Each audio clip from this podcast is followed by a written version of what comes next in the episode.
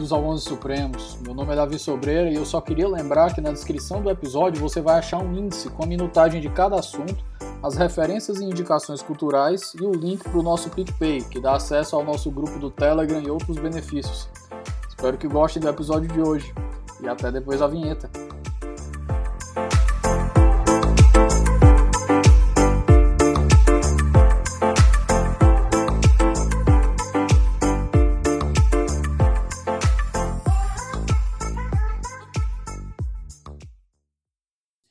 Meus queridos, estamos de volta com o nosso primeiro episódio do ano. E pelas bandas ali do Twitter a gente conhece muita gente bacana, né? E eu acabo descobrindo que o, o 11 tem, tem alcançado muita gente que eu admiro, muita gente qualificada. E hoje eu trouxe um dos nossos ouvintes que, com quem eu queria conversar lá no ano passado, no auge do, do caso Kiss, da Boate Kiss e o Bruno, hoje, que topou conversar comigo sobre Tribunal do Júri. Bruno, por favor, se apresenta para o nosso ouvinte. Tudo bom, Davi? Boa tarde, bom dia, boa noite. Eu sei que é assim que, que tu cumprimenta todo mundo, né? Então vou manter a tradição aqui. É, é um prazer, primeiro, é uma honra imensa para mim estar participando desse podcast que eu acompanho já há bastante tempo, que eu acho que é um dos podcasts jurídicos mais incríveis, porque traz não aquele conhecimento duro, mas traz aquele conhecimento histórico, traz aquela crítica pertinente e traz uma série de convidados que eu me sinto extremamente honrado em poder agora é, partilhar deles nessa, é, nessa nominata. Bom, eu sou um advogado criminalista do interior do Rio Grande do Sul, sou professor universitário, eu sou de Santa Maria, Rio Grande do Sul, a cidade onde aconteceu a tragédia da Boate Kiss. Eu leciono em três universidades, em duas universidades privadas numa universidade pública, na Universidade Federal de Santa Maria. É, e advogo na área criminal basicamente em todo o estado do Rio Grande do Sul há quase 17 anos. Então, basicamente, esse sou eu. Não tem muito que, o que se dizer a respeito além disso. Maravilha. Bruno, é, como diriam os americanos, né? First things first, começando pelo começo. Eu acho que primeiro, o primeiro ponto aqui que a gente deveria tratar do júri é como é que ele surge e qual é o propósito, qual é a razão de ser do tribunal do júri antes da gente uhum. começar a destrinchar para todas as críticas recentes que tem dele. E a minha visão, que eu não sou criminalista, então a minha visão ela é bem, bem preliminar, mas eu tenho certos preconceitos com a instituição. Eu, eu, eu tenho, tenho, tenho que confessar isso. Muito bem, Davi. Bom, a origem do Tribunal do Júri é uma origem um tanto quanto controversa. Os historiadores eles vão apontar lá na antiguidade a, o embrião do tribunal do júri, seja lá no direito grego com os discatas, seja no direito germânico um pouco depois, mas principalmente no direito romano com os judici jurati, em que há uma mudança, e aqui eu, eu, eu acho que é importante a gente sair um pouquinho do júri em especial e pensar em modelo de sistema processual, porque quando a gente fala em sistemas processuais no âmbito penal, a gente sempre fica naquela dicotomia, sistema inquisitivo, sistema acusatório. E quando a gente analisa isso sob uma perspectiva não muito profunda, a gente costuma dizer que o sistema inquisitivo ele antecede o sistema acusatório. E isso não é uma verdade. O sistema que primeiro se inicia, ele é o sistema acusatório, mas é o acusatório privado. É o acusatório em que as partes disputam o litígio. Isso lá na antiguidade nós vamos ver nos egípcios, nós vamos ver nos hebreus, nós vamos ver nos povos mesopotâmicos, e essencialmente nós vamos ver isso na Grécia Antiga. Esse modelo acusatório privado, em que uma pessoa acusa, outra pessoa se defende, e lá na Grécia isso era decidido por meio de uma democracia participativa, como diriam os, os espanhóis, participativa peronomútil, né? Porque não era todo mundo que participava, mas sim aquelas pessoas o que cidadão gostavam... homem não escravo, não comerciante e por aí vai. Exatamente.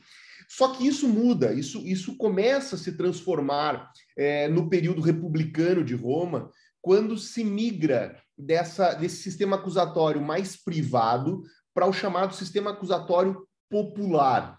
Então, popular por quê? Porque já não exige tão somente do ofendido a iniciativa de processar o seu ofensor, mas permite que a própria coletividade, se entender que isso seja uma lesão efetivamente significativa, possa exercer aquilo que hoje nós chamaríamos de uma acusação. E transforma isso ao retirar daqueles pretores o poder de julgar e colocar esse poder de decidir na mão dos cidadãos. E, e a isso o direito romano chama dos judici jurati, ou seja, os juízos dos jurados, também com todas as limitações que nós vamos ter. Bom, nós temos ali a queda do Império Romano, nós temos a ascensão é, do direito germânico, em especial, a partir é, dos diversos povos que sucederam o Império Romano, e nós temos, posteriormente, ali é, o, o início do medievo, o início da Inquisição. E nisso, nesse ponto, eu acho que nós teríamos aí sim a, a origem mais é, exata ou precisa do tribunal do júri. No Concílio de Latrão de 1215, foram abolidas as ordalhas, as chamadas provas de fogo do direito germânico, e foi criado um tribunal do povo para julgar crimes praticados com bruxaria ou com caráter místico. Esse tribunal do povo ele era composto, e aqui é, é importante perceber que nós temos é, uma, uma figura que remonta aquele júri é, do direito anglo-saxão, do common law, é, em que eu gosto sempre de passar para os meus alunos na aula aquele filme Doze Homens e uma Sentença, que ele é um filme talvez mais emblemático disso, né? São 12 homens, e aí as exigências, homens, com consciência pura, mandatários de uma verdade divina, ou seja, eles ainda eram propriamente é, os representantes de Deus na Terra, e eles devem julgar. Esses 12, esse número de 12, é, grande parte dos historiadores atribui ao número de apóstolos de Cristo, uma referência muito forte à influência que a Igreja Católica tinha é, nesse período, e, e, traz até os dias de hoje, e ali a gente, a gente tem o embrião do júri como nós conhecemos, e não lá aqueles primeiros movimentos lá da antiguidade. No Brasil, o júri ele surge em 1822 e ele surge com um nome que é o nome que os uh, países de língua espanhola trazem até hoje, que é o juízo de jurados, é o juízo de jurados que nós tínhamos aqui. Ele é uma criação imperial, né, uma criação é, do príncipe regente Dom Pedro para julgar crimes de imprensa. E o nosso júri, ele era um júri muito peculiar. Ele era um júri formado não por 12, como no common law, e não pelos nossos sete, mas sim por 24 homens bons, honrados, inteligentes, patriotas, e dessa decisão, e aí nós já temos uma, um elemento importante, essa decisão não cabia recurso. Essa decisão somente era submetida a uma clemência real. Ele surge, e qualquer livro de processo penal vai apontar isso, que o júri no Brasil ele surge para julgar crimes de imprensa, mas isso rapidamente é adaptado em 1824, com a Constituição do Império, o Tribunal do Júri passa a ser integrante do Poder Judiciário, coisa que ele não era, e a competência dele é ampliada para as causas cíveis e criminais, de acordo com o que a lei dispusesse. Eu sempre faço questão de ressaltar isso, porque isso, lá em 1824, é o mesmo que nós temos hoje com a Constituição de 1988. Vale lembrar que a nossa Constituição ela não limita o tribunal do júri aos crimes dolosos contra a vida. Ela resguarda a competência dos crimes dolosos contra a vida, permitindo, se assim o legislador entender, que ele possa ampliar. O que ele não pode é restringir. Então, se por alguma razão se decidisse que alguns outros crimes devessem ser julgados pelo tribunal do júri, a Constituição não veda essa iniciativa. O que ela veda é que se afaste o tribunal do júri, se retire do Tribunal do Júri a competência para os crimes dolosos contra a vida. Bom, é, com a, a, primeira Constituição republicana, simplesmente é mantida a instituição do Tribunal do Júri, aos poucos ele vai sendo adaptado, ele vai sendo introduzido lá em 1926 como uma garantia individual dos cidadãos, coisa que não era, ele era uma parte integrante do Poder Judiciário. Com a Constituição de 34 ele é mantido, em 46 ele desloca-se da figura do, do, do, do locus dele, é, do, de parte integrante do Poder Judiciário, para fazer parte efetivamente do rol das garantias. Então, em 26 ele era considerado uma garantia, mas ele ainda estava dentro da, da, da lista é, do Poder Judiciário, das, dos órgãos do Poder Judiciário. Em 46 ele migra para o rol das garantias individuais. e ele começa a prever constitucionalmente, e aqui eu faço questão de salientar, nós estamos falando em 46, nosso Código de Processo Penal é de 1941, então ele começa a estabelecer número ímpar de jurados, coisa que nós já não temos mais hoje na Constituição, nós temos o um número ímpar de jurados estabelecidos no Código de Processo, mas na Constituição não. O julgamento é por maioria? O, ju... é por inanim... o, julgamento do júri é por maioria ou por maioria? Por, por, maioria, porque ali já está estabelecido o sigilo das votações.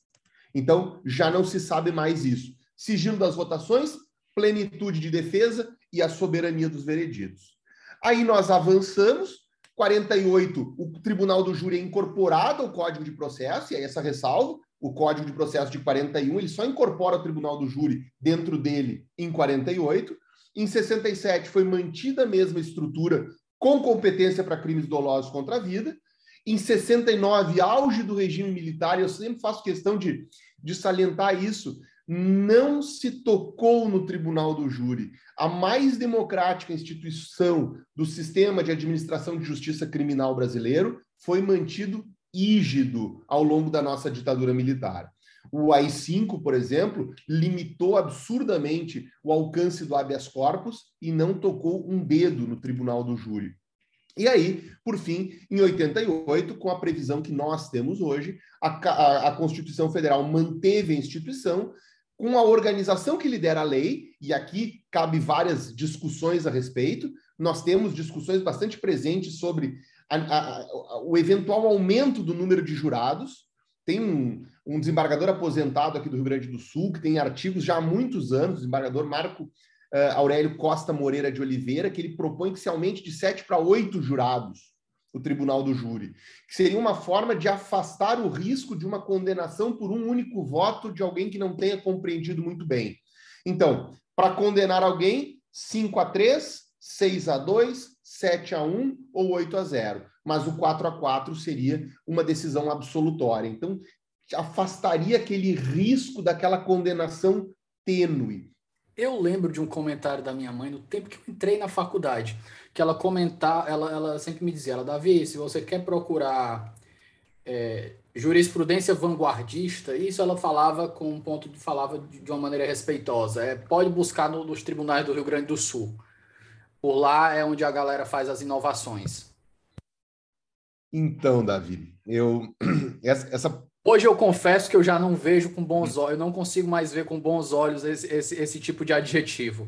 Então, é, quando, eu, quando eu entrei na faculdade, se falava muito disso. Tribunal de Justiça do Rio Grande do Sul é um tribunal de vanguarda. O próprio Tribunal Regional Federal da Quarta Região ainda era aquela coisa muito nova. Os crimes é, de competência federal ainda eram muito restritos, nós não tínhamos um alcance, um conhecimento muito amplo, e sempre se falava muito disso. O fato é que mudou. Como o direito como um todo mudou, é, essa visão mudou. Eu não sei se nós éramos românticos há, há 20, 20 e tantos anos, ou se realmente houve uma tendência. Eu aposto que um pouco de cada. Eu acho que nós acreditávamos é, numa justiça um pouco mais, é, de fato, vanguardista, mas eu acho que houve uma mudança de tendência muito grande é, especialmente pelos novos tempos, pelas redes sociais, é, pela Lava Jato nos últimos anos, sem sombra de dúvidas, e isso acabou mudando a tendência do Tribunal de Justiça. No âmbito do Tribunal de Justiça do Rio Grande do Sul, aqui a gente falava muito na famosa Quinta Câmara Criminal, que era a Câmara Criminal que tinha o Hamilton Bueno de Carvalho, Aramis Nassif, o Lênin Streck era o procurador de justiça dessa Câmara. Era a Câmara onde as maiores decisões é, sob o ponto de vista é, crítico, sob o ponto de vista até mesmo acadêmico, elas eram exaradas. Era dali, por exemplo, que das oito câmaras criminais do Tribunal de Justiça do Rio Grande do Sul saíam, por exemplo, os questionamentos com relação à fixação de pena abaixo do mínimo legal, é, mesmo na contramão de súmula do Superior Tribunal de Justiça. Hoje nós não temos. Hoje nós temos algumas câmaras um pouco mais bem mais rigorosas, algumas um tanto menos, mas nós não temos aquela Câmara que é uma Câmara, eu vou usar uma expressão muito própria da, da jurisdição, contra-majoritária. Aquela Câmara que simplesmente não está preocupada com o posicionamento dominante, ela vai lá e segue. Não, nós não temos mais isso no âmbito do Tribunal de Justiça do Rio Grande do Sul. Interessante. Minha segunda pergunta, Bruno. Vamos conversar sobre sistemática. A parte lógica, que eu chamaria de logística, como funciona o júri, quais as regras, é, o que que a gente precisa saber para entender o funcionamento do tribunal do júri e o que que diferencia ele de um julgamento normal. E aqui, lembrando, né, que o, o Brasil escolheu, fez a escolha de limitar o tribunal do júri a crimes contra a vida.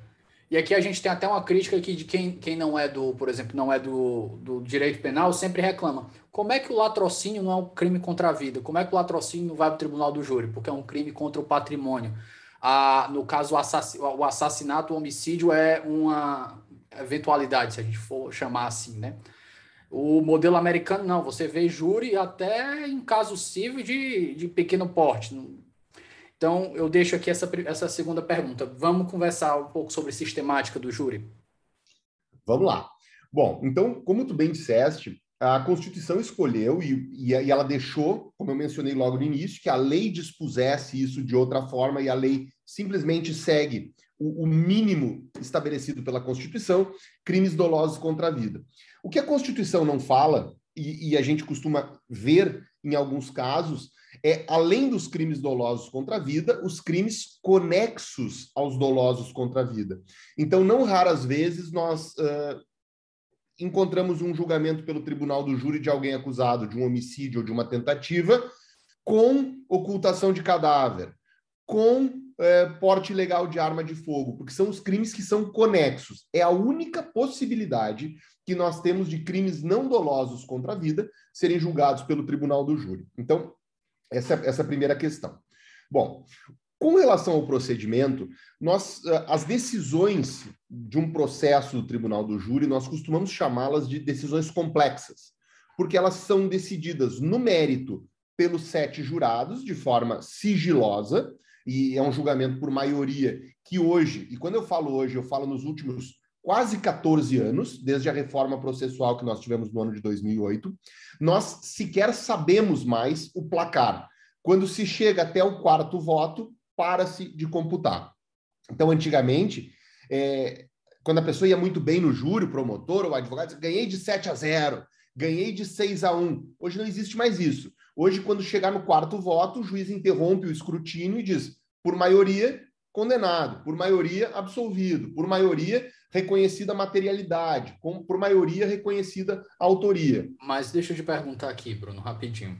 Você disse que como as votações são sigilosas, quando chega no quarto voto, como é que você segue isso? Ele, o juiz vai receber as cédulas aleatórias e ele vai lendo. Quando ele chega no quarto, ele para de ler. Exatamente. É, todo, todas, as, uh, todas as decisões feitas pelos jurados, elas são decisões que são respondidas por sim ou por não. O jurado recebe duas cédulas, uma sim e uma não, e é feita a pergunta. Existe uma ordem de se fazer as perguntas: primeiro, materialidade, segundo, autoria, terceiro, um quesito absolutório geral, e depois questões relacionadas à eventual negativa do dolo, qualificadoras, majorantes, minorantes e por aí vai. Então, passa um oficial de justiça e recolhe todos os votos, os sete votos, e passa um outro oficial de justiça imediatamente após e recolhe os descartes dos votos. Então, o primeiro oficial de justiça que recolheu os votos despeja a urna na frente do juiz, que começa a abrir um sim, dois sim, um não, três não, quatro não. Por maioria, sim. Acabou. Já não abre mais. Por quê? Por uma razão simples. Porque se a Constituição estabelece o sigilo das votações, o 7 a 0 acaba com sigilo. E isso pode criar algum constrangimento e até mesmo um risco para os jurados, especialmente quando se trata de crimes envolvendo pessoas é, mais perigosas, envolvendo facções criminosas, algo assim. Então, é uma, é uma tentativa de garantir a independência do jurado, assegurando-lhe que não se saberá qual foi a decisão dada por ele. Bom, mas nós começamos pelo fim. Então, o procedimento em si, ele é um procedimento dividido em duas partes.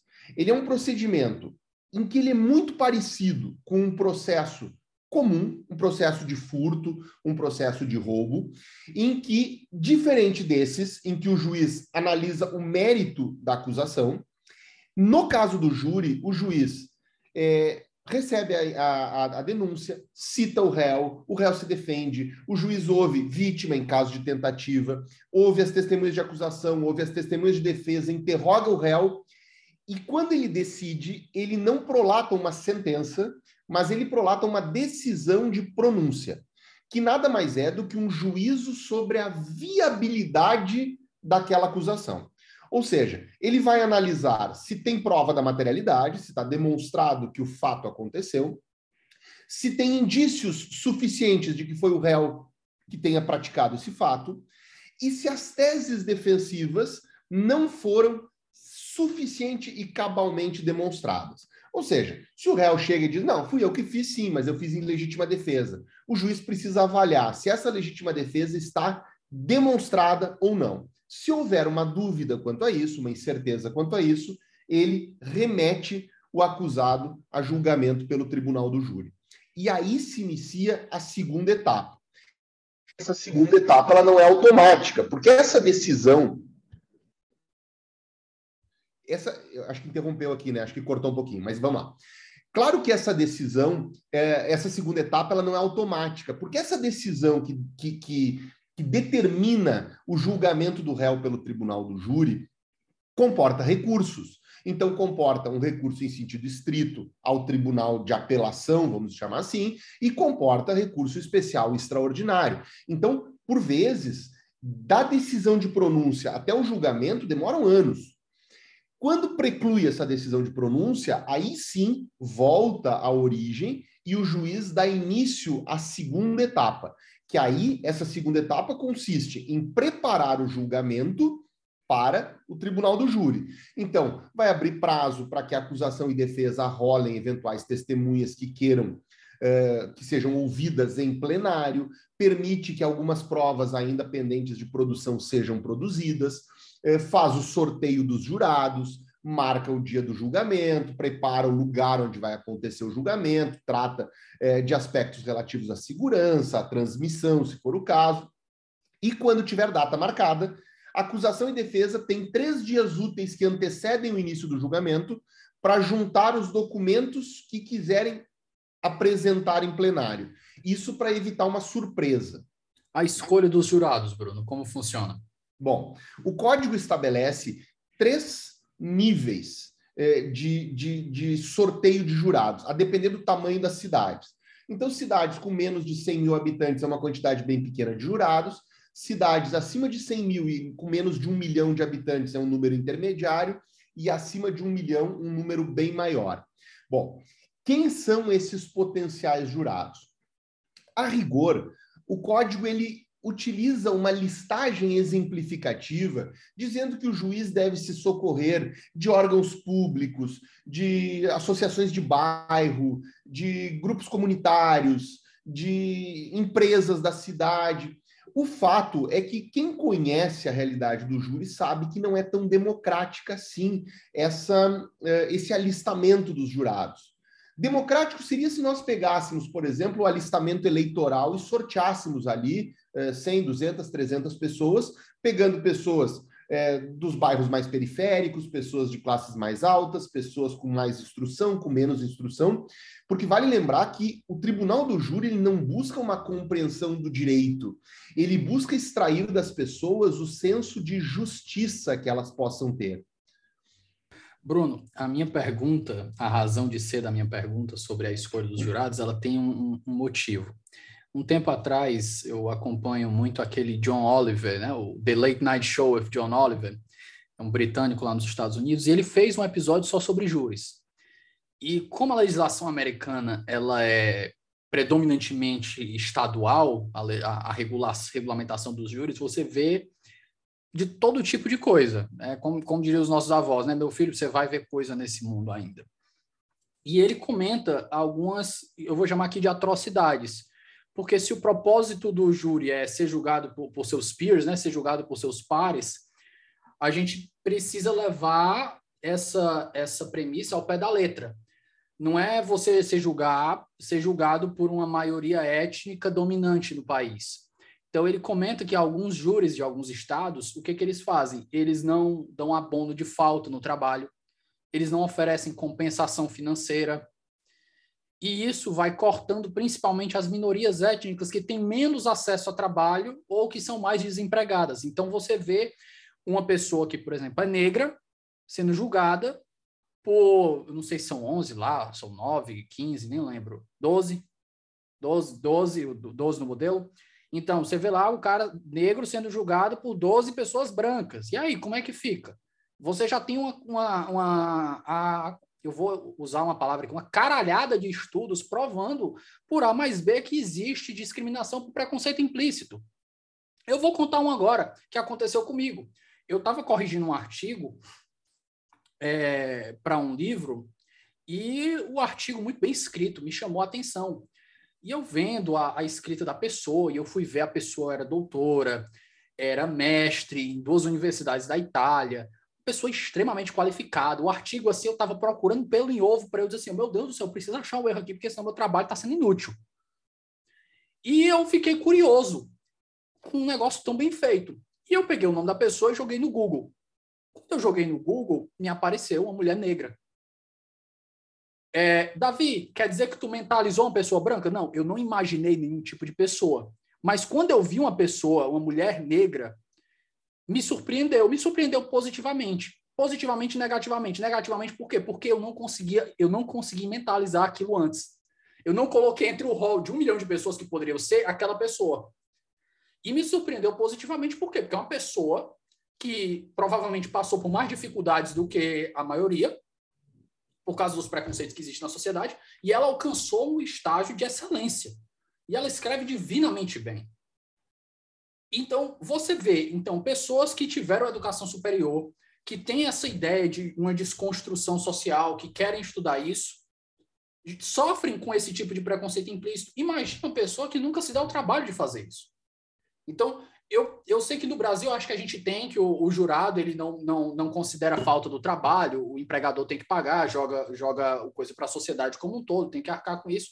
Então, a minha pergunta foi justamente nesse ponto. O júri ele se propõe nessa ideia de democracia, porque é, como foi a, o, o povo que deu o poder para os juízes julgar, o povo também vai participar nessa daí. Mas a gente começa a ver todos esses melindres, todas essas questões que podem entrar e prejudicar também a pessoa que está sofrendo o processamento, que pode eventualmente ser uma pessoa inocente. Ou até quando seja culpada, ela também merece um julgamento justo eu acho que agora, Davi, nós estamos chegando na essência da, da, da, das críticas que o Tribunal do Júri comporta. Eu vou falar mais adiante, eu, eu vi que, que tu falaste que, que, que vais trazer as tuas críticas, então vou deixar as minhas também para depois. Mas eu acho que nesses pontos são os pontos mais sensíveis que nós temos do Tribunal do Júri. Então, assim, é, eu, vou, eu vou dar um exemplo agora pontual, algo que foi público, que tu até já, já antecipaste, no julgamento da, do caso da Boate Kiss. Primeiro dia de julgamento, o Ministério Público, aqui no Rio Grande do Sul, isso aqui é um, é um, é um problema crônico, é uma discussão crônica, que é o uso de um sistema de segurança interno chamado consultas integradas, um sistema uh, do, do Estado do Rio Grande do Sul, que cruza todas as informações judiciais e policiais. Então, se eu, se eu colocar o, o teu nome ali, vou, vou encontrar até primeiro boletim de ocorrência de perda de documento, até processos que tu tenhas respondido e tudo mais. Então, existe uma, uma, uma, luta muito antiga sobre isso, no sentido de que desequilibra o, o, o processo de escolha de jurados. Se o Ministério Público pode usar um sistema altamente sigiloso para devassar a vida de pessoas que são potenciais jurados, por que, que a defesa não pode? Para dar uma eventual recusa, né? Dizer, não, eu conheço o histórico daquele cara ali, ele pode ser leniente com o cara, eu vou excluir. Então, já começa aí a desigualar a situação, tá? Porque assim, eu faço, em todos os júris que eu faço, no meu escritório, assim, um mês antes do júri, nós pegamos a lista e começamos a procurar tudo de todo mundo. Mas eu vou procurar por onde? Pelo Google, pelas redes sociais. Tem muita gente que eu não consigo descobrir, seja porque essas pessoas não estão inseridas nessa sociedade de redes sociais, ou porque tem muitos homônimos. E a paridade de armas com quem não tem essas condições financeiras? Quem não pode te contratar? E aí, como é que fica? E aí já é um problema adicional, né? Agora, nesse caso do, da Boate Kiss, houve um problema a mais. A defesa é, do Elissandro, do, o doutor Jader, ele levantou e disse: Eu quero saber se o Ministério Público utilizou disso. E a promotora disse: Sim, doutor. O Ministério Público utilizou como utiliza sempre quando sai a lista anual, veja bem, o que, que é a lista anual? Essa lista menor de onde são tirados os jurados, essa lista é composta e atualizada uma vez por ano. Então, quando é feito esse sorteio, porque, veja, esse sorteio geralmente é feito em outubro, ok? Eu não sei se o meu processo, que vai ser julgado lá em julho, ele vai ser julgado em julho deste ano ou do ano que vem. Então não adianta eu participar do sorteio lá de 2021, porque sequer tem pauta do processo que o meu cliente vai ser julgado. Então eu não tenho como acompanhar isso. O Ministério Público tem, porque ele é o acusador em todos. Então ele participa lá da composição da lista geral. E o que, que disse a promotora? Nós pesquisamos todos os nomes para ver se tem pessoas que não são idôneas a pertencerem ao grupo de jurados. E aí, veja, é, tu levantaste uma questão importante, tu disseste, é, o Ministério Público utiliza isso para ver se vai recusar ou não. Ok. Só que as recusas são recusas de três jurados para acusação, três jurados para cada de defesa, e motivadamente. Só que nós não estamos falando em recusas no julgamento do Bruno, ou do Davi, ou de quem quer que seja. Nós estamos falando em impugnações anteriores ao sorteio. Ou seja, o Ministério Público se utiliza desse sistema para já preparar um grande número de jurados que estejam, de certa maneira, atendendo aos seus interesses. E mais, olha só, disse a promotora, nós consideramos inidôneo para o exercício do cargo de jurado, da função de jurado, aquela pessoa que já respondeu o processo, aquela pessoa que já teve passagens na polícia e, inclusive, aquela pessoa que visita pessoas privadas de liberdade. Ou seja, nós estamos alijando. Tem um familiar, a mulher, mãe de família, que tem o, o marido que foi, não quer levar, levar o filho, quer manter contato você está desestimulando o que o próprio sistema penitenciário, que pelo menos em tese era para. É, qual é a palavra que a gente usa? Colocar, ressocializar. Ressocializar. Então você vai cortar qualquer conexão com ele, porque a pessoa vai ser privada de, um, de uma prerrogativa que ela tem de participar como jurado? Mas veja, e isso aí, isso por si já é odioso. Mas eu até admitiria se o Ministério Público utilizasse esse critério como sendo uma de suas recusas imotivadas. Olha, não vou querer aquele cidadão porque ele tem um familiar que é preso e pode ser que ele tenha uma, uma forma de ver que não me interesse. Ok, essas estratégias, elas fazem, fazem parte do tribunal do júri. Em crimes, por exemplo, de... Está excluindo preliminarmente da lista de participação. Ele não, pode, ele não pode nem chegar a ser jurado. Exato está alijando de uma participação de cidadania. E mais, se o que eu quero do tribunal do júri é um senso de justiça, é absolutamente razoável que aquela pessoa que conhece de perto o sistema carcerário tenha a oportunidade de trazer a sua visão para lá. Olha, eu acho que não é caso de prender, porque essa pessoa não precisa ser levada ao sistema carcerário por N razões.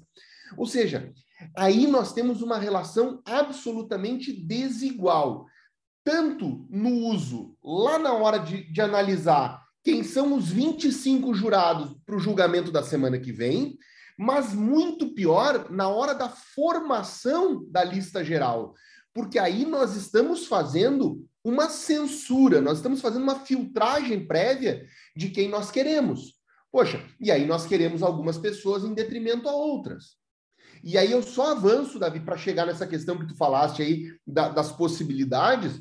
É, no nosso sistema, a pessoa é, ela não ela não recebe falta por exercer a função de jurado. Agora, nós temos pessoas que dependem do seu próprio trabalho, que não são empregadas, né? imagina, imagine isso, por exemplo, no caso da Kiss, 10 dias de um, de um pequeno proprietário de uma, de uma loja, ou de uma fruteira, ou de algo do tipo. Então, aí sim, nós temos um problema bastante sério. Então, hoje, hoje, o que nós podemos dizer é que o tribunal do júri, na sua esmagadora maioria, ele julga situações que ocorrem nas regiões mais periféricas do Brasil.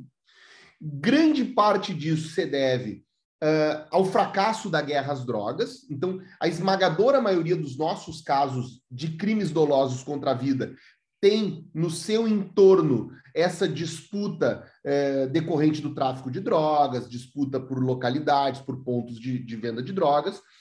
É, então, são geralmente situações que ocorrem nas periferias do Brasil e são julgadas por pessoas do centro, classe média, funcionários públicos, e aí nós vamos ter uma questão bastante delicada em compreender a realidade e, obviamente, que nós vamos ter aí uma questão é um pouco é, um, um, pouco é, difícil de se, de se perceber a, a democracia que se pretendeu ao Tribunal do Júri em sua essência.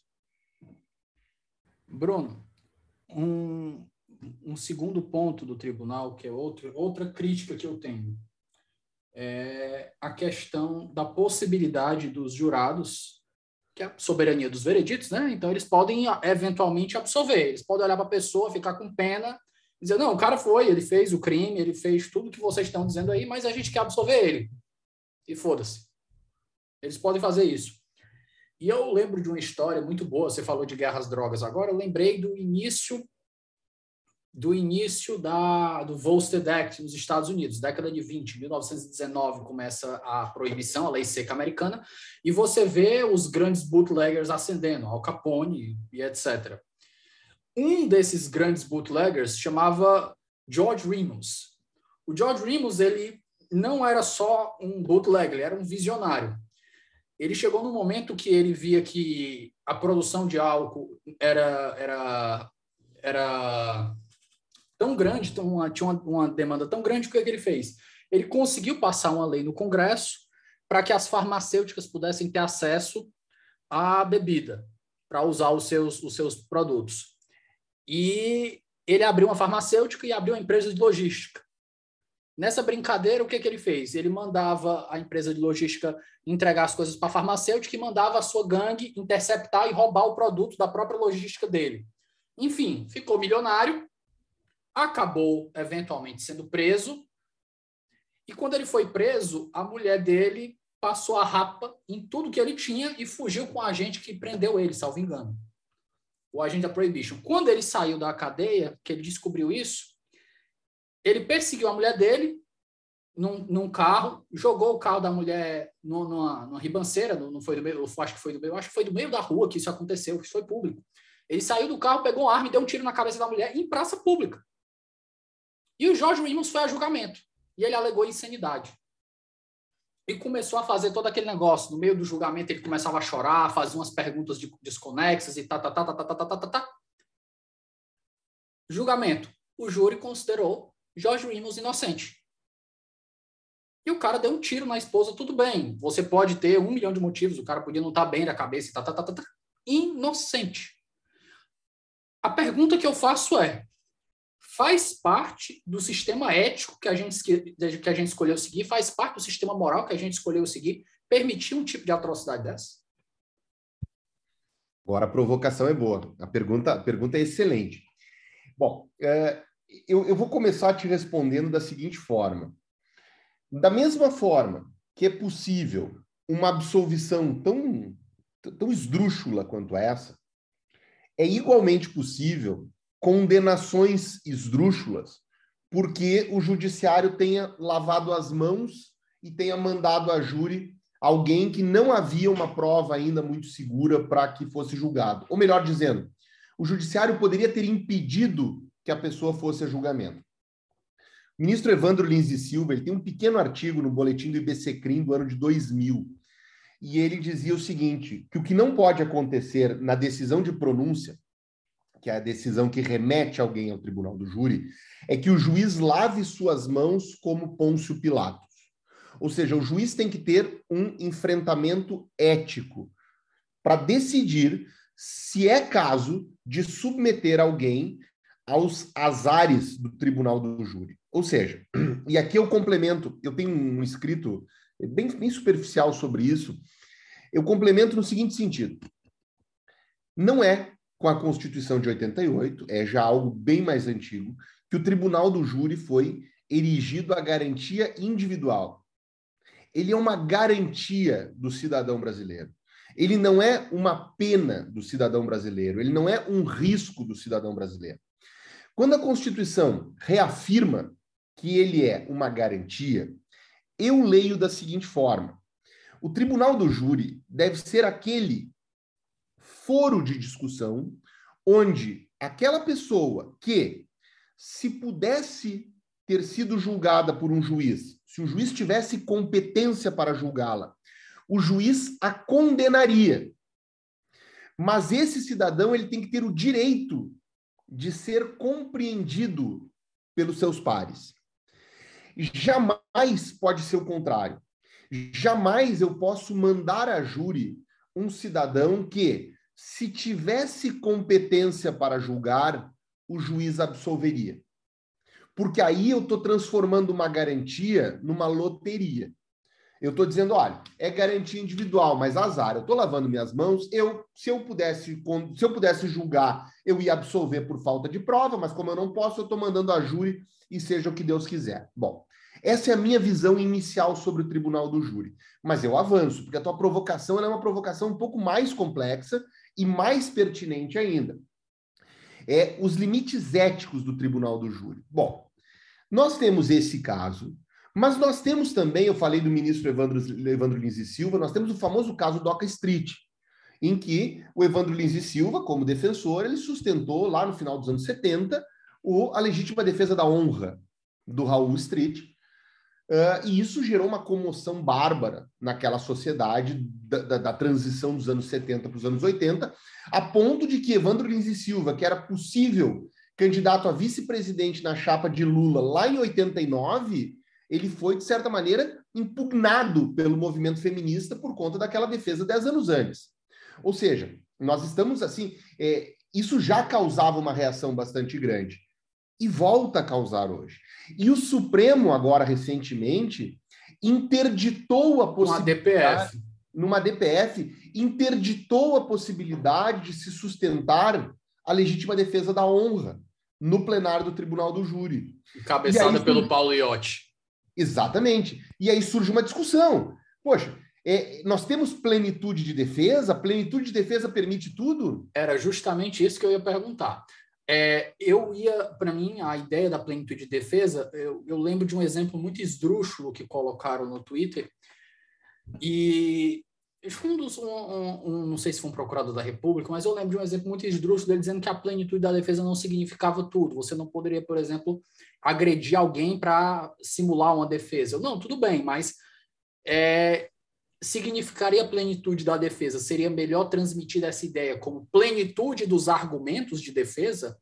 Porque se a plenitude dos argumentos de defesa é plena, esse caso do Doc Street é completamente correto. E você não poderia cercear isso. O, o, o, STF ele não poderia, por meio do ADPF, que ele faz tudo por ADPF, né? A ADPF serve para tudo, diga-se de passagem. A ADPF aí se serviu para rechaçar uma tese jurídica. Preliminarmente. É, é, é, uma interdição preliminar de um, de um argumento. Bom, eu acho que essa discussão é uma discussão importante. Mas vamos lá. E se eu mudasse a legítima defesa da honra e dissesse que o acusado matou a vítima porque o acusado era branco e a vítima era negra e ele não suporta, ele não tolerava conviver no mesmo ambiente. E a sociedade aceitar, os jurados aceitarem. E aí? E aí, e aí pode? E se nós mudássemos isso para uma questão relacionada à homofobia? Então, me parece, e, e, e veja, eu, eu sou eu sou partidário de que a plenitude de defesa ela tenha que efetivamente ser respeitada. Mas eu vou te dar exemplos de, que, de, de como a plenitude de defesa. É arcar com os ônus e os bônus da escolha. A pessoa, o, o que está me parecendo nessa situação é o quê? Escolheu-se a plenitude da defesa, e quando ela começou a ficar feia, quando ela começou a mostrar um lado feio, ele disse assim: não, peraí, a gente tem que fazer uns ajustes. Não é tão plena assim. Vamos manter o nome? É plena peronomútil eu acho que é, eu concordo, eu concordo que ela deixa de ser plena, mas eu também vejo que ela tem limitações a essa plenitude. Eu vou dar uma, eu vou te dar uma limitação bem, bem singela. Se eu, se eu chegar para defender um cliente meu no dia, na segunda-feira, às 9 horas da manhã, no, no fórum, e alguém me entregar um bilhete e disser assim: olha, veja bem, aqui tem uma declaração de tudo que eu vi, mas como ninguém me chamou para ser ouvido, eu não fui ouvido, mas aqui tem uma declaração de tudo que eu vi. E a pessoa diz: eu vi que não foi o réu que matou.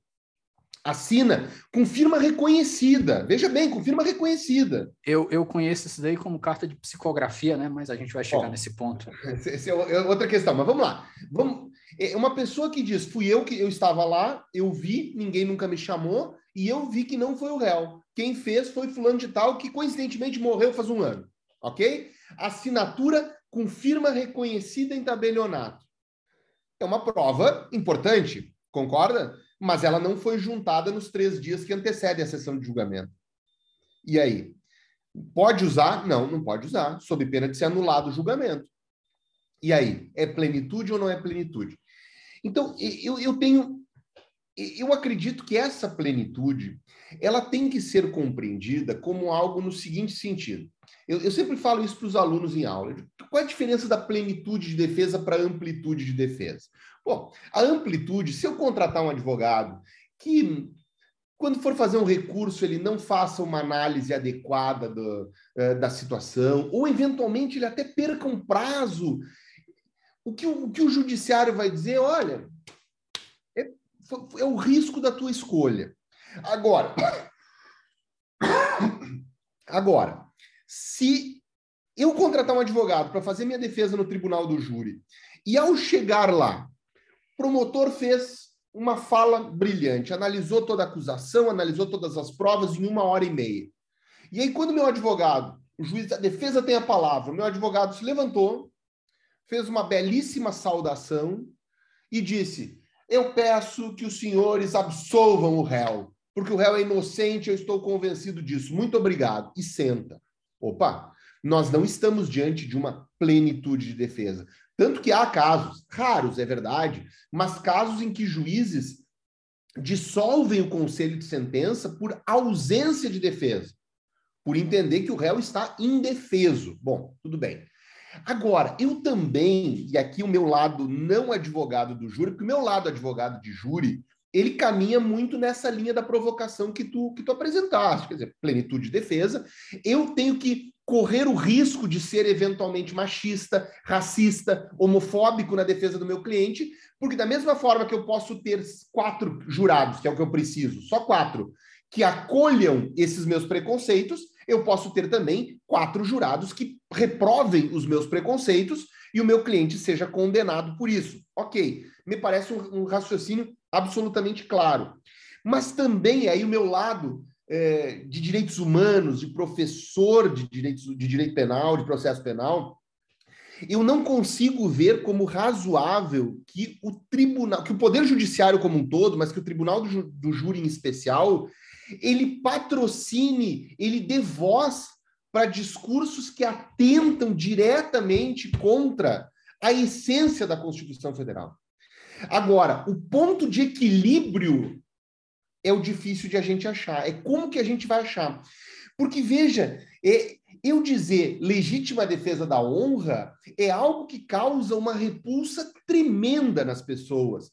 Mas eu posso sustentar uma defesa de certa forma, machista de forma velada.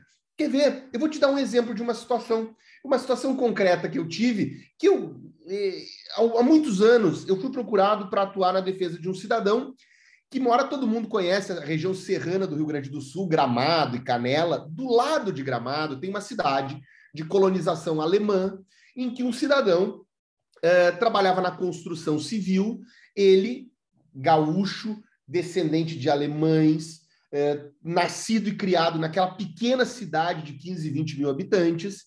Ele trabalhava com construção civil e duas pessoas que não eram gaúchos, que vieram de fora do estado para procurar trabalho, é, bateram lá na, na obra dele e ele empregou. Esses rapazes, que não tinham nada que ver com.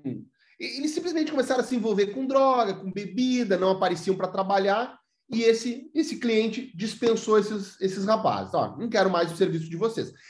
Algo que acontece todo dia em tudo que é lugar, ok? Uh, passa um tempo, esses rapazes haviam se instalado naquela cidade uh, e moravam, coincidentemente, muito próximo de onde esse cliente estava morando. Alguns, algumas semanas, meses depois, esse cliente conseguiu um trabalho em Porto Alegre, que fica a cento e poucos quilômetros dessa cidade, e a família continuou morando na casa. Ele ia durante a semana trabalhar e voltava para passar o final de semana.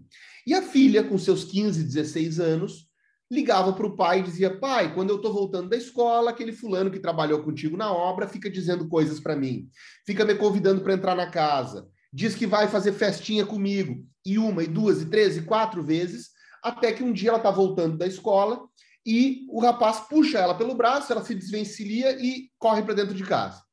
E comenta com o pai dela.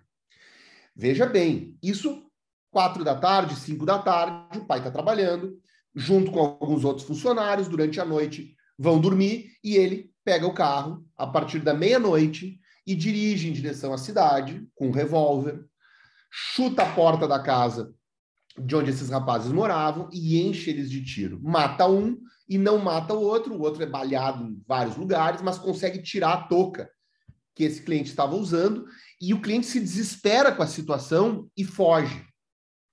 Chega o atendimento, um dos rapazes havia morrido, o outro é socorrido, fica na UTI alguns dias e sobrevive. Quando a polícia vai ouvi-lo, ele diz: foi o fulano.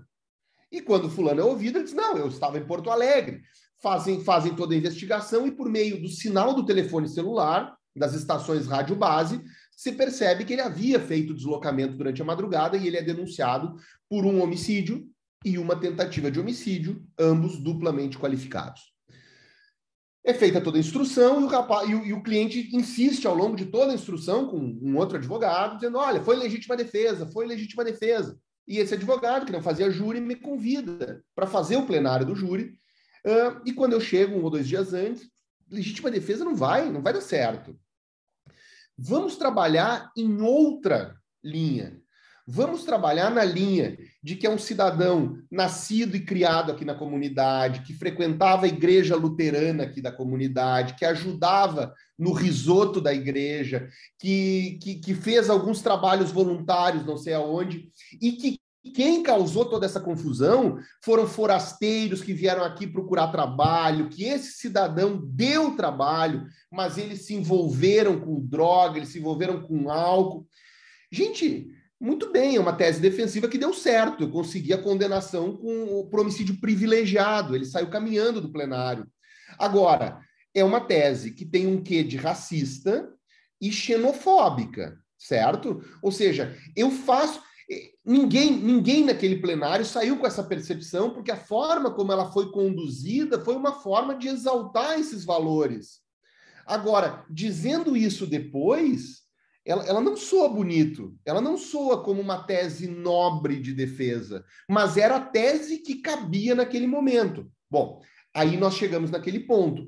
Até quando eu posso interditar preventivamente um argumento? É óbvio que se eu for sustentar uma tese machista em plenário, eu não vou sustentar na minha primeira fala legítima defesa da honra. Eu vou mostrar como é que ele era como marido, como é que ele era como pai, como é que ele era como isso, como é que ele era como aquilo, e vou começar a costurar isso no entorno. E que a situação mexeu com ele e ele ficou desequilibrado no momento que não, não conseguiu se controlar. Exatamente. Então, Davi, eu chego daí na seguinte situação eu percebo que sim, que há uma limitação à plenitude de defesa, mas, por outro lado, eu me sinto tentado a concordar que o Poder Judiciário não pode patrocinar esses discursos, pelo menos de forma tão ostensiva. Agora, esse ponto de equilíbrio entre um e outro vai acabar invariavelmente cerceando teses legítimas de defesa a pretexto de dar vida àquela decisão da DPF. Então, nesse ponto, sim, aí eu, ve aí eu vejo com bastante receio. Então, eu não discordo da essência, mas eu tenho medo sobre como isso vai ser instrumentalizado. Bruno, eu acho que a gente já caminhou aqui sobre introdução histórica, a gente conversou sobre a plenitude de defesa, a gente conversou sobre outras críticas que a gente tem eu acho que a gente poderia entrar agora no que talvez seja o highlight desse episódio, que eu acho que muitos vão estar esperando para escutar sobre isso. Vamos conversar sobre a Boate Kiss. Vamos lá. Para quem não conhece a Boate Kiss, vamos começar com um breve, um breve resumo histórico, Bruno, por gentileza. Vamos lá. Final de janeiro de 2013, uma boate no centro de Santa Maria. Vamos lá, Santa Maria é uma cidade universitária, uma cidade eminentemente jovem, uma cidade que tem uma grande universidade federal, alguns vários centros universitários, uma cidade que tem o segundo ou o terceiro, a depender do critério, maior contingente militar do país. É, uma, uma boate no centro da cidade, ela começa na metade da madrugada, um incêndio e chega o socorro, começam a sair corpos e os números eh, vão aumentando, aumentando, aumentando. No final da manhã já se fala em mais de 200 mortos. Inicia-se uma investigação no mesmo domingo, eh, enquanto são identificados e liberados os corpos. Eh, no final do domingo, no final do dia, já existe um decreto de prisão temporária contra quatro pessoas: dois sócios e dois membros da banda um que era, vamos falar assim, objetivamente, o hold da banda, era a pessoa que carregava os instrumentos, que ligava os cabos, que comprava uh, as coisas que eram, que, que eram determinadas a ele, e o vocalista. Por quê? Porque o hold, que foi por muito tempo chamado de produtor de palco, porque carregava um crachá que assim o identificava, muito mais porque, é, porque certamente havia feito isso em sua própria para erguer sua própria autoestima, para dizer, olha, eu sou produtor de palco do que efetivamente tivesse algum poder para tanto, é porque ele havia comprado o artefato pirotécnico e instalado é, numa, numa espécie de uma luva que o vocalista portava. E o vocalista, ao, ao fazer uma coreografia, ergueu a mão com esse artefato, o fogo pegou numa espuma de isolamento e começou a se espalhar de forma muito rápida. Presos, presos temporariamente, as investigações é, se desenvolveram ao longo daquela semana. A prisão temporária ela foi renovada.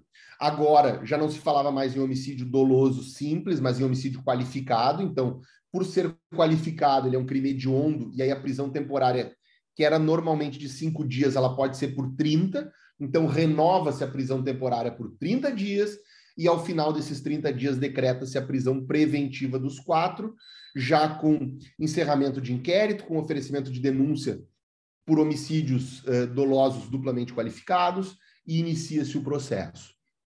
Esse processo dura mais ou menos uns três anos em primeiro grau em Santa Maria, são ouvidas dezenas de pessoas, eh, entre vítimas sobreviventes, entre várias e várias testemunhas, e o magistrado de primeiro grau eh, pronuncia os quatro nos termos da denúncia. Deve ir a júri por homicídio duplamente qualificado. Ocorre o recurso das defesas, é, o Tribunal de Justiça julga esse recurso em sentido estrito e mantém a pronúncia por dois votos a um, mas afasta por unanimidade todas as qualificadoras. Então, o homicídio deixa de ser qualificado e passa a ser simples, mas tem um voto divergente para desclassificar esse crime.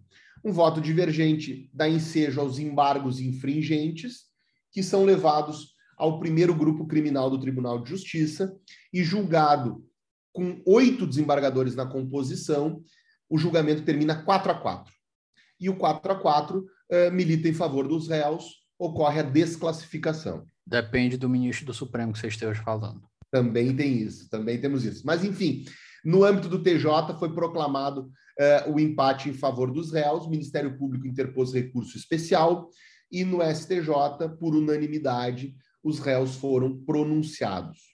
E aí os autos voltam à origem, marca-se aqui em Santa Maria o julgamento para, se, não, se não me falha a memória, o ano de 2019, e aí as partes é, pro, promovem um desaforamento, requerendo que saia de Santa Maria, porque Santa Maria não teria condições de julgar com imparcialidade essa causa, e o tribunal acolhe, são três réus que pedem desaforamento, o tribunal acolhe dos três réus, um dos réus é mantido em Santa Maria, mas daí o Ministério Público, que queria que os quatro fossem julgados em Santa Maria, promove o desaforamento com relação a esse quarto, abrindo mão do julgamento aqui em nome dessa unicidade de julgamento. E aí, como todos sabem, dia 1 de dezembro de 2021, teve início a sessão de julgamento pelo Tribunal do Júri.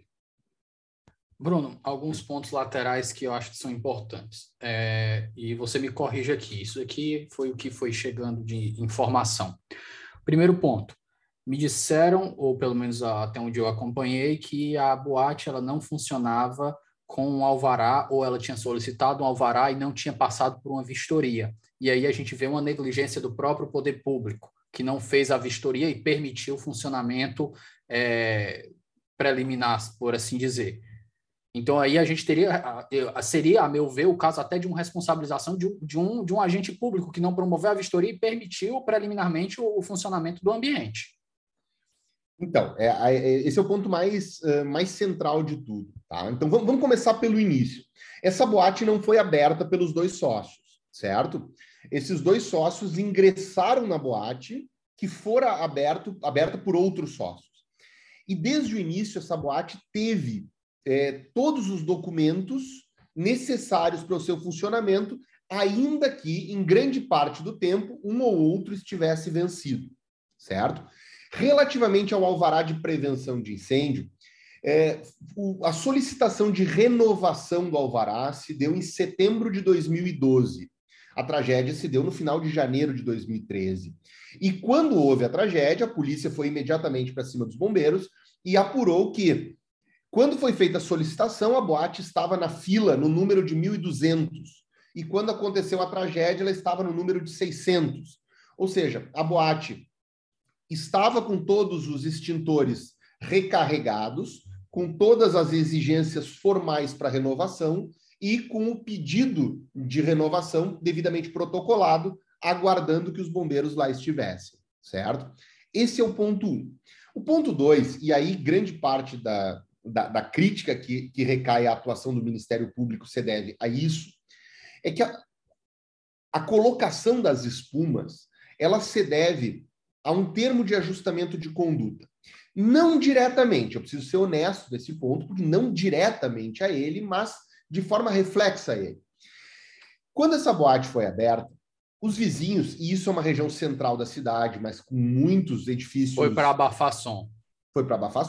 Muitos edifícios residenciais começaram a reportar vazamento de ruídos e procuraram o Ministério Público. O Ministério Público instaurou um inquérito civil, determinou a medição de ruídos e já com um dos sócios, não, não o meu cliente, mas o outro sócio, ele conduziu junto ao Ministério Público uma grande reforma. Uma reforma que tinha dois engenheiros, que implicava em mudança de, de local do palco, elevação de piso, enfim, uma série de medidas para tentar conter esse ruído. Feitas essas, uh, essas uh, alterações, o Ministério Público foi chamado para vistoriar, porque afinal havia sido protocolado lá o projeto. O, o promotor, ele próprio não foi, mas encaminhou um, um servidor do Ministério Público que fez uma série de fotografias. E aí é o ponto que as defesas batem. Dentre as várias fotografias, consta a única porta, que era a porta de entrada e saída, consta a barra que servia para orientar o fluxo das pessoas e que impediu que muitos saíssem no momento de desespero, uma saída lateral que saía por trás do antigo palco e chegava até essa única porta, que muitos chamaram de um labirinto. Tudo isso foi fotografado pelo Ministério Público. E não havia nada de regular nisso, de fato, porque isso passou pela fiscalização da prefeitura, pela fiscalização dos bombeiros, pela vistoria do Ministério Público, mas isso constou da denúncia do Ministério Público como elementos a configurar o dolo eventual. E aí é a grande insurgência que nós tivemos.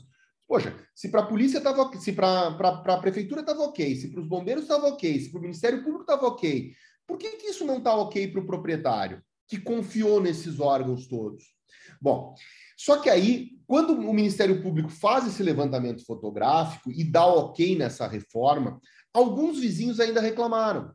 E um dos proprietários, que não é o meu cliente, que é o, que é o proprietário que efetivamente administrava a boate, ele vai e compra por sua conta própria espumas e determina a colocação e, de certa maneira, resolve o problema do ruído. E aí houve é, essa, é, esse uso desse artefato que acabou gerando, gerando esse fogo todo.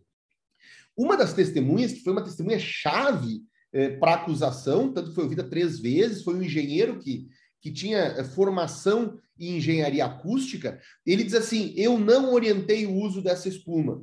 E todo mundo ficou, ao longo de todo o processo, pô, ele disse que não podia usar espuma. Aí, quando ele foi perguntado no júri, e fui eu que perguntei isso a ele, eu disse: vem cá, quando o senhor diz que não orientou a espuma, era porque essa espuma é muito inflamável e não pode ser utilizada em lugar fechado, ou é porque essa espuma não era recomendada para o tipo de tratamento acústico que se buscava? Exatamente por isso. Porque a espuma ela não serve para isolar, ela serve para conforto acústico. Então, para isolar, segundo o engenheiro, deve-se utilizar materiais maciços, pedras, madeiras, coisas que efetivamente impeçam a, a, condução da onda sonora. Quando se utiliza espuma, e ele deu um exemplo que muitas vezes se utiliza adequadamente em estúdios de música, é pela questão da reverberação ou do conforto. Ou seja, nem mesmo o engenheiro acústico levantava essa possibilidade de que colocar aquela espuma num ambiente fechado era algo que, que, que potencializasse um risco. Ele não recomendava pelo tratamento acústico que se buscava.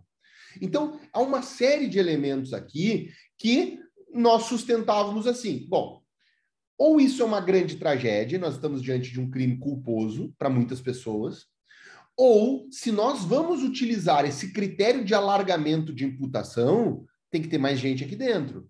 Tem que ter fiscal da prefeitura, tem que ter bombeiro, tem que ter o promotor ou o servidor do Ministério Público que teve lá dentro. Tem muita gente. Então, assim, ou é um ou é outro. Agora, não dá para ser nesse nível de alargamento, só que parar onde é, o, o, privado muda para o público. Quer dizer, os privados têm obrigações, inclusive, de questionarem os alvarás que são cometidos pelos órgãos públicos que são conferidos pelos órgãos públicos?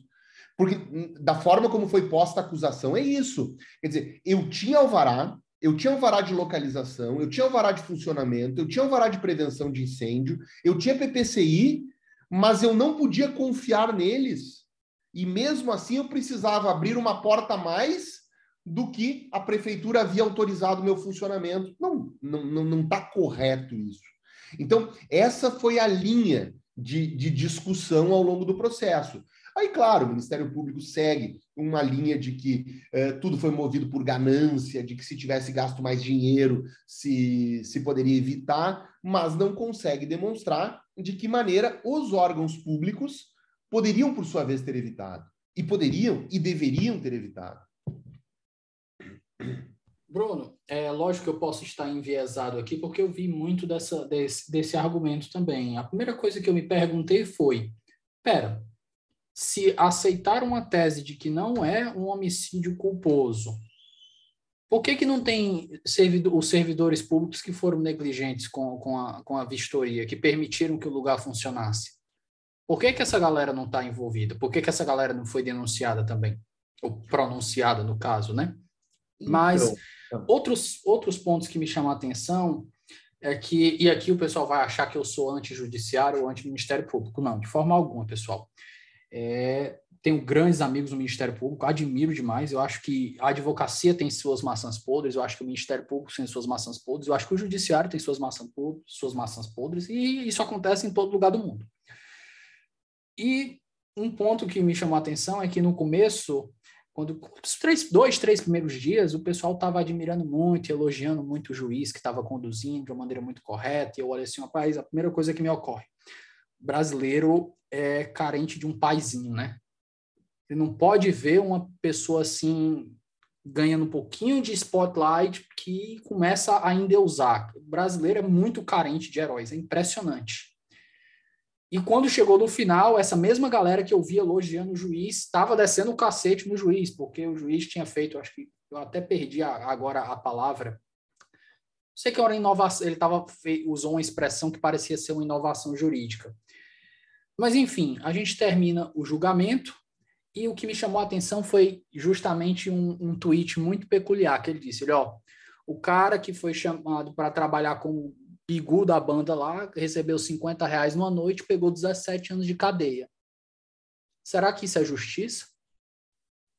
Bom, aí sim, aí, aí a gente chega na, na essência do que eu é, do que eu penso do tribunal do júri como um todo. Então, eu vou começar te respondendo a tua primeira provocação, tá?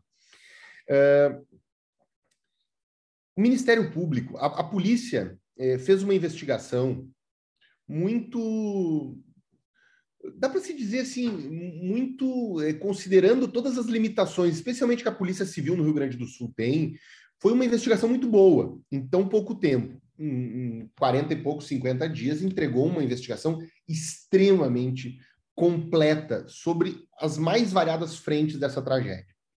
Algumas críticas, evidente às conclusões, mas ela apontou responsabilidades de quase 30 pessoas, inclusive do prefeito municipal. Disse, olha, não temos atribuição para investigar o prefeito municipal, mas sugerimos que seja encaminhado para o Tribunal de Justiça para que seja investigado, porque é possível que tenha havido alguma prevaricação, alguma coisa. Ok. Só que nesse, nessas quase 30 pessoas, tinham, obviamente, os quatro réus, tinham bombeiros, tinham fiscais do município e tinham membros do Ministério Público. A percepção que nós temos é que o Ministério Público, para não cortar na carne, precisou fazer essa separação muito clara. Porque se ele comprasse essa versão do Ministério Público, ele precisava apontar responsabilidade para o próprio órgão. Aqui no Rio Grande do Sul tem algo que é importante que quem é daqui, quem acompanha essa nossa realidade aqui vai lembrar. Nós tivemos uma grande tragédia há alguns anos, que foi o caso Bernardo, o menino aquele que morreu, do pai, da mãe. Aquele menino, ele procurou o Ministério Público por duas ou três oportunidades reclamando que ele era vítima de maus tratos, que ele não recebia comida, que e o Ministério Público não deu muita atenção, não deu muita atenção e quando ele foi morto, isso foi escancarado. Vem cá, uma criança bate no Ministério Público dizendo que é vítima de maus tratos e ninguém faz nada, porque ele era filho de um médico, porque ele era filho de uma pessoa conhecida e tal. Então, o Ministério Público sofreu muita crítica com relação a isso. E pouco tempo depois acontece essa tragédia em que o Ministério Público também está no olho do furacão. Então, as duas grandes tragédias dos últimos dez anos do Rio Grande do Sul, o Ministério Público se omitiu. Se omitiu. Ele foi decisivo? Não, ele não foi decisivo.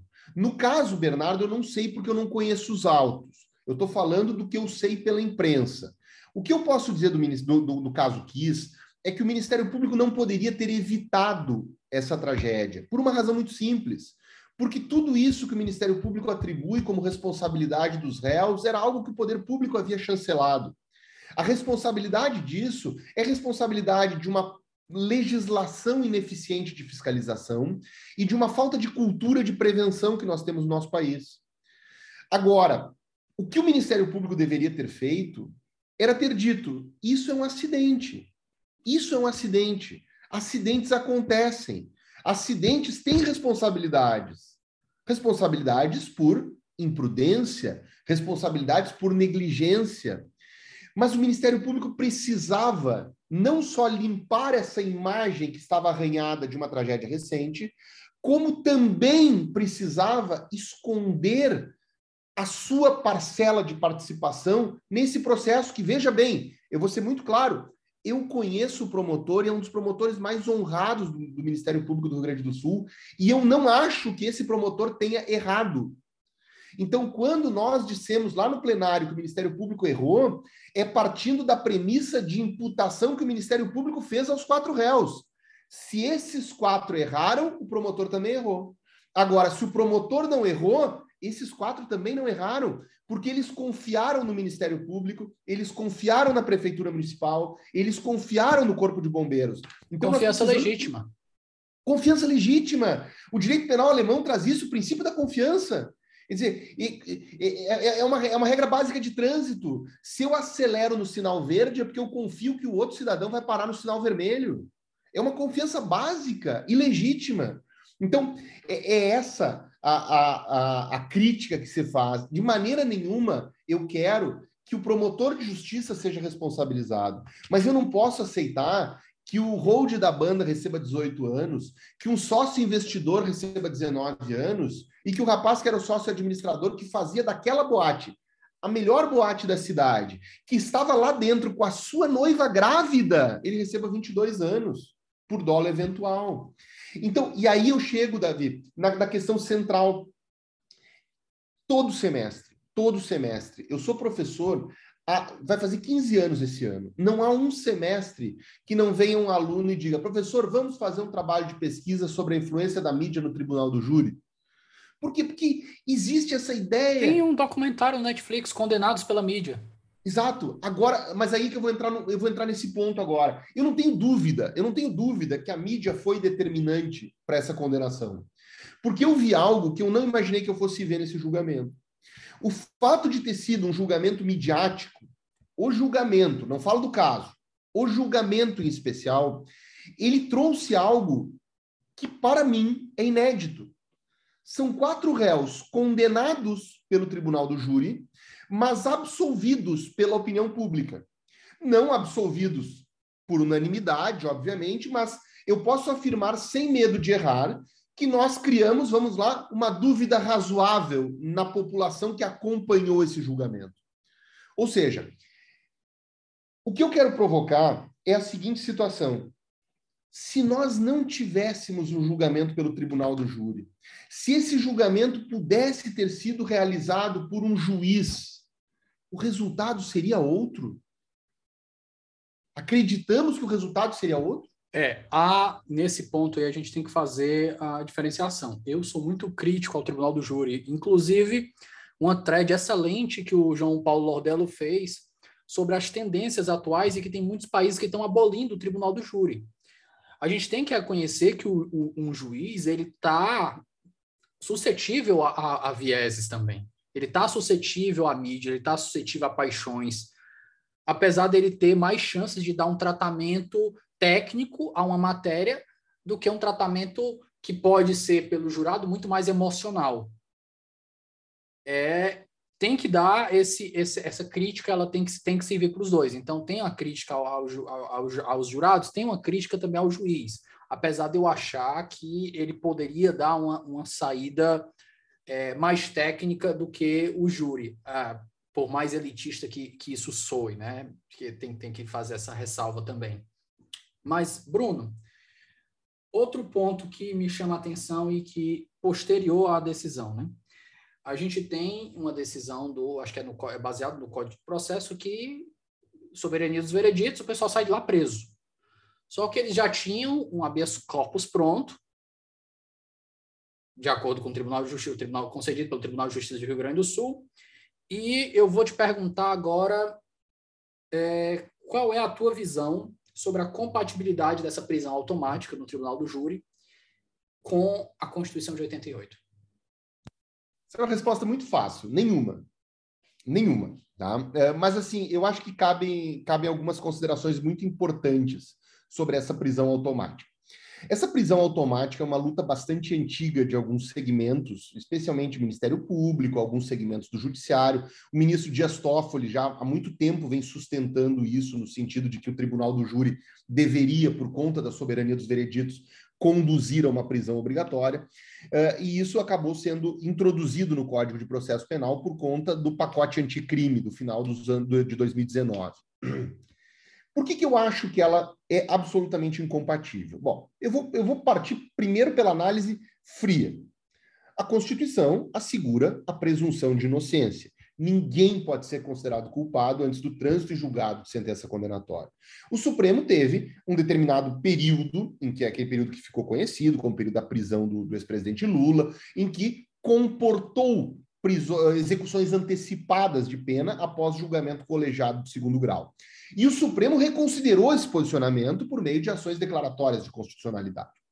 Bom, dito isso, não me parece razoável que, se o Supremo não admite execução provisória de pena após julgamento de segundo grau, que uma lei ordinária comporte a execução imediata de uma pena após o julgamento de primeiro grau.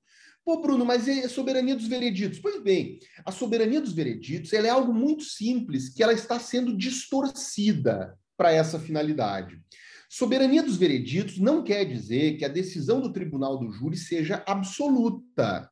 O que ela quer dizer é que a decisão do tribunal do júri não pode ser reformada pelo tribunal de apelação. Ou seja, uma decisão absolutória, ela não pode virar pelo tribunal de apelação uma decisão condenatória ou vice-versa.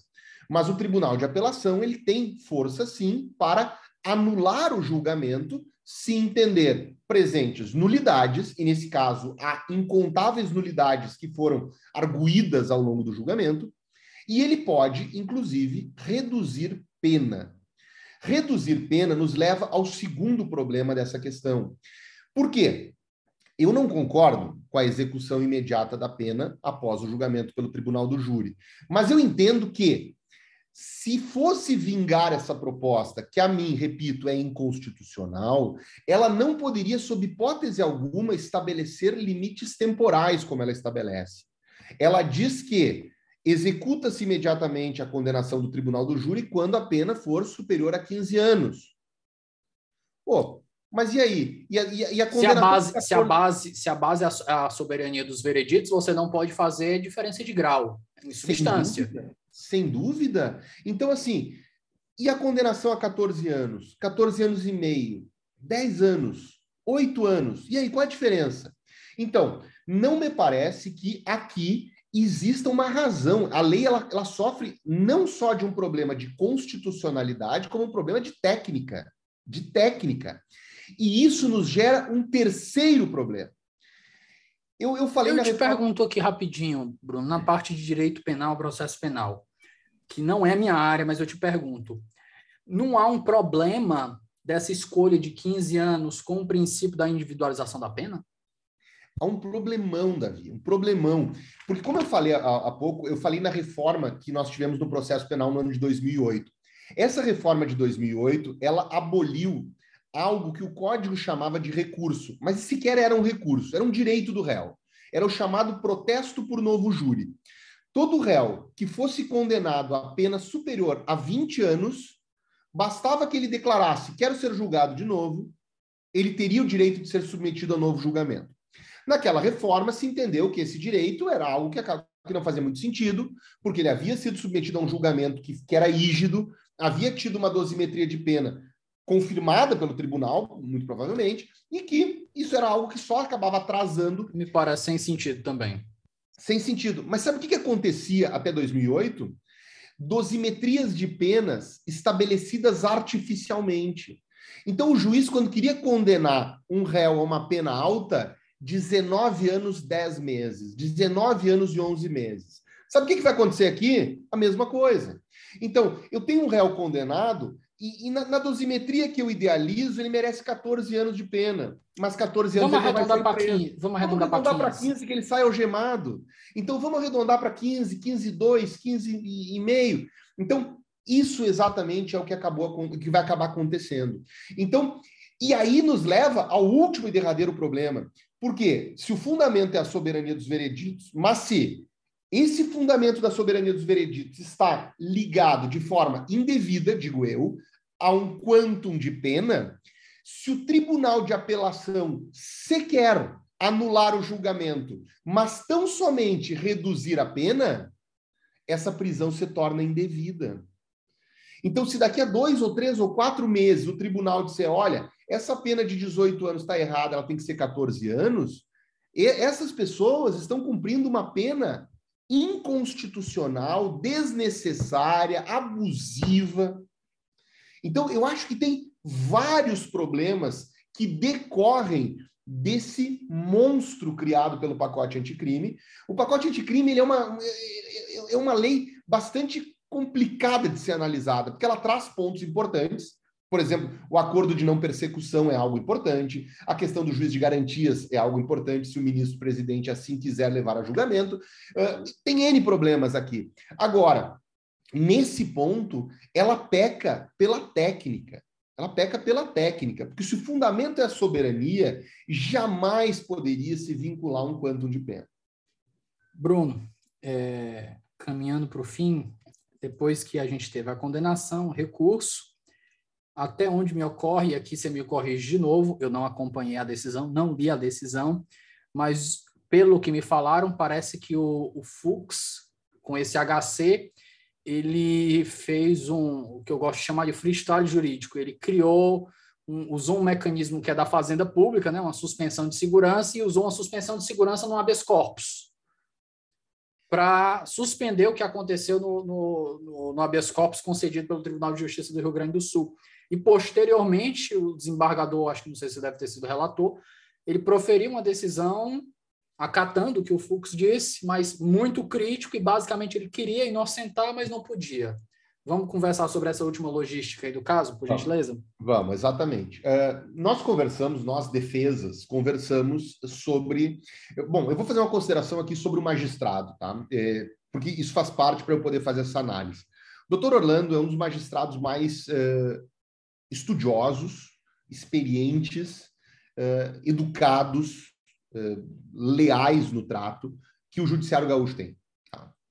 Mas é uma pessoa que é conhecida por, por ser de linha dura, vamos dizer assim, em matéria penal. Ou seja, ninguém que, conhece, que o conhecesse esperaria que as penas fossem baixas ou que não fosse ser decretada a sua prisão única e tão somente porque ele tem esse entendimento já há bastante, há bastante tempo e o vem proferindo, eh, muitas vezes tendo a sua decisão eh, sendo caçada por meio de habeas corpus junto ao tribunal. Então, nós imaginávamos que, diante do risco da condenação, haveria essa possibilidade. Só que o júri, ele tem esses problemas todos, esses é, não, não é um problema, mas essas nuances todas que nós conversamos aqui, eu não poderia impetrar um habeas corpus no primeiro ou no segundo dia, porque o Ministério Público certamente viria em sua fala dizer: olha, a defesa está tão convencida da culpa do réu que já impetrou um habeas corpus. Olha, é, o, essa pena que eventualmente ele tem, ele sequer vai cumprir, porque o tribunal já acabou de dar um habeas corpus. Ou seja, precisava ser pensado estrategicamente o momento de se impetrar esse habeas corpus. Então, conversando, nós tínhamos um habeas corpus pronto, a defesa do, do, do outro sócio tinha. Uh, se definiu que eles ingressariam e nós não. Eles, eles decidiram ingressar e nós optamos por não ingressar para evitar até mesmo alguma colidência de decisões que pudesse gerar um problema maior. Ou todo mundo ganha, ou ninguém ganha. E, e o momento de se impetrar esse habeas corpus foi rigorosamente quando terminados os debates. Jurados e alguns uh, alguns advogados, um advogado de cada bancada ingressou, e o Ministério Público também ingressou na sala secreta, foi impetrado habeas corpus, foi despachado por meio de um outro advogado e foi concedida a ordem. Aquela cena que circulou nas redes de a sentença sendo proferida, com a prisão sendo decretada e o habeas corpus chegando, foi rigorosamente o que aconteceu. Quer dizer, não se sabia até aquele momento o, a, a, que havia sido concedida essa ordem, até que o tribunal comunica e é assegurada a liberdade dos réus. Daí, eu acho que a expressão que tu usaste é a melhor possível, é um freestyle jurídico, sim. O Ministério Público se lançou de um instrumento que é destinado à fazenda pública, tanto que sequer é referido Ministério Público naquele dispositivo, é referido sempre o poder público como regra dessas legislações. Uh, no parágrafo que dá suporte àquele artigo que embasou esse pedido, se fala de ações civis públicas e ações cautelares gerais e sequer faz qualquer menção a ações penais. Em geral, é um instrumento utilizado para decisões que possam causar repercussão, geralmente econômica no, no, no erário, grave grave em, razão, em razão de uma multiplicidade de ações. Exatamente, exatamente. Mas, verdade seja dito, não é novidade no contexto do Supremo Tribunal Federal. O STJ tem posicionamento pacífico de que esse instrumento não se admite em matéria penal. Mas, se não me falha a memória, desde o ano de 2015 ou 2016, o Supremo tem algumas decisões em que ele susta efeitos de habeas corpus por meio dessas ações, de uma forma muito episódica, de uma forma totalmente inacreditável sob o ponto de vista jurídico. É, mas... é o que eu gosto de conversar com um amigo. O, o Supremo, às vezes, ele é coerente nos seus erros. Exatamente, exatamente. E aí, é, dois ou três dias depois, vem essa decisão do ministro-presidente suspendendo os efeitos daquela liminar. Bom, o que se fazer quanto a isso? Nós, nossa defesa, é, interpôs um agravo interno contra essa decisão, decisão monocrática, impetrou um habeas corpus, porque há precedentes, embora isoladíssimos, do Supremo, de que se admite uh, habeas corpus contra ato isolado de ministro, embora não o caiba contra a decisão do plenário ou das suas turmas, tem súmula quanto a isso. Uh, e esperamos a, a decisão. O habeas corpus caiu uh, com o ministro Dias Toffoli, que uh, indeferiu essa liminar. O agravo interno não foi processado ainda, e o, e o Tribunal de Justiça imediatamente levou a julgamento esse, esse habeas corpus lá da origem, porque havia sido apenas uma concessão de liminar. Essa liminar havia sido concedida na sexta-feira, o dia que encerrou o julgamento, dia 10 de dezembro, e no dia 16 de dezembro, esse, esse habeas corpus foi levado em mesa. E o Ministério Público do Rio Grande do Sul ingressa. No... Perdão? Dia 16, o Fux já tinha proferido a decisão dele? O Fux já havia proferido a suspensão da liminar, ok? E aí esse julgamento, esse habeas corpus é levado em mesa por meio de um julgamento virtual, que iniciava-se às 14 horas do dia 16 e terminava às 14 horas do dia 17, último dia útil do ano uh, judiciário, do último do, do ano judiciário. Esse julgamento, ele inicia-se virtual, sem ninguém saber os votos, da mesma forma como acontece no âmbito do Supremo, como acontece em qualquer tribunal.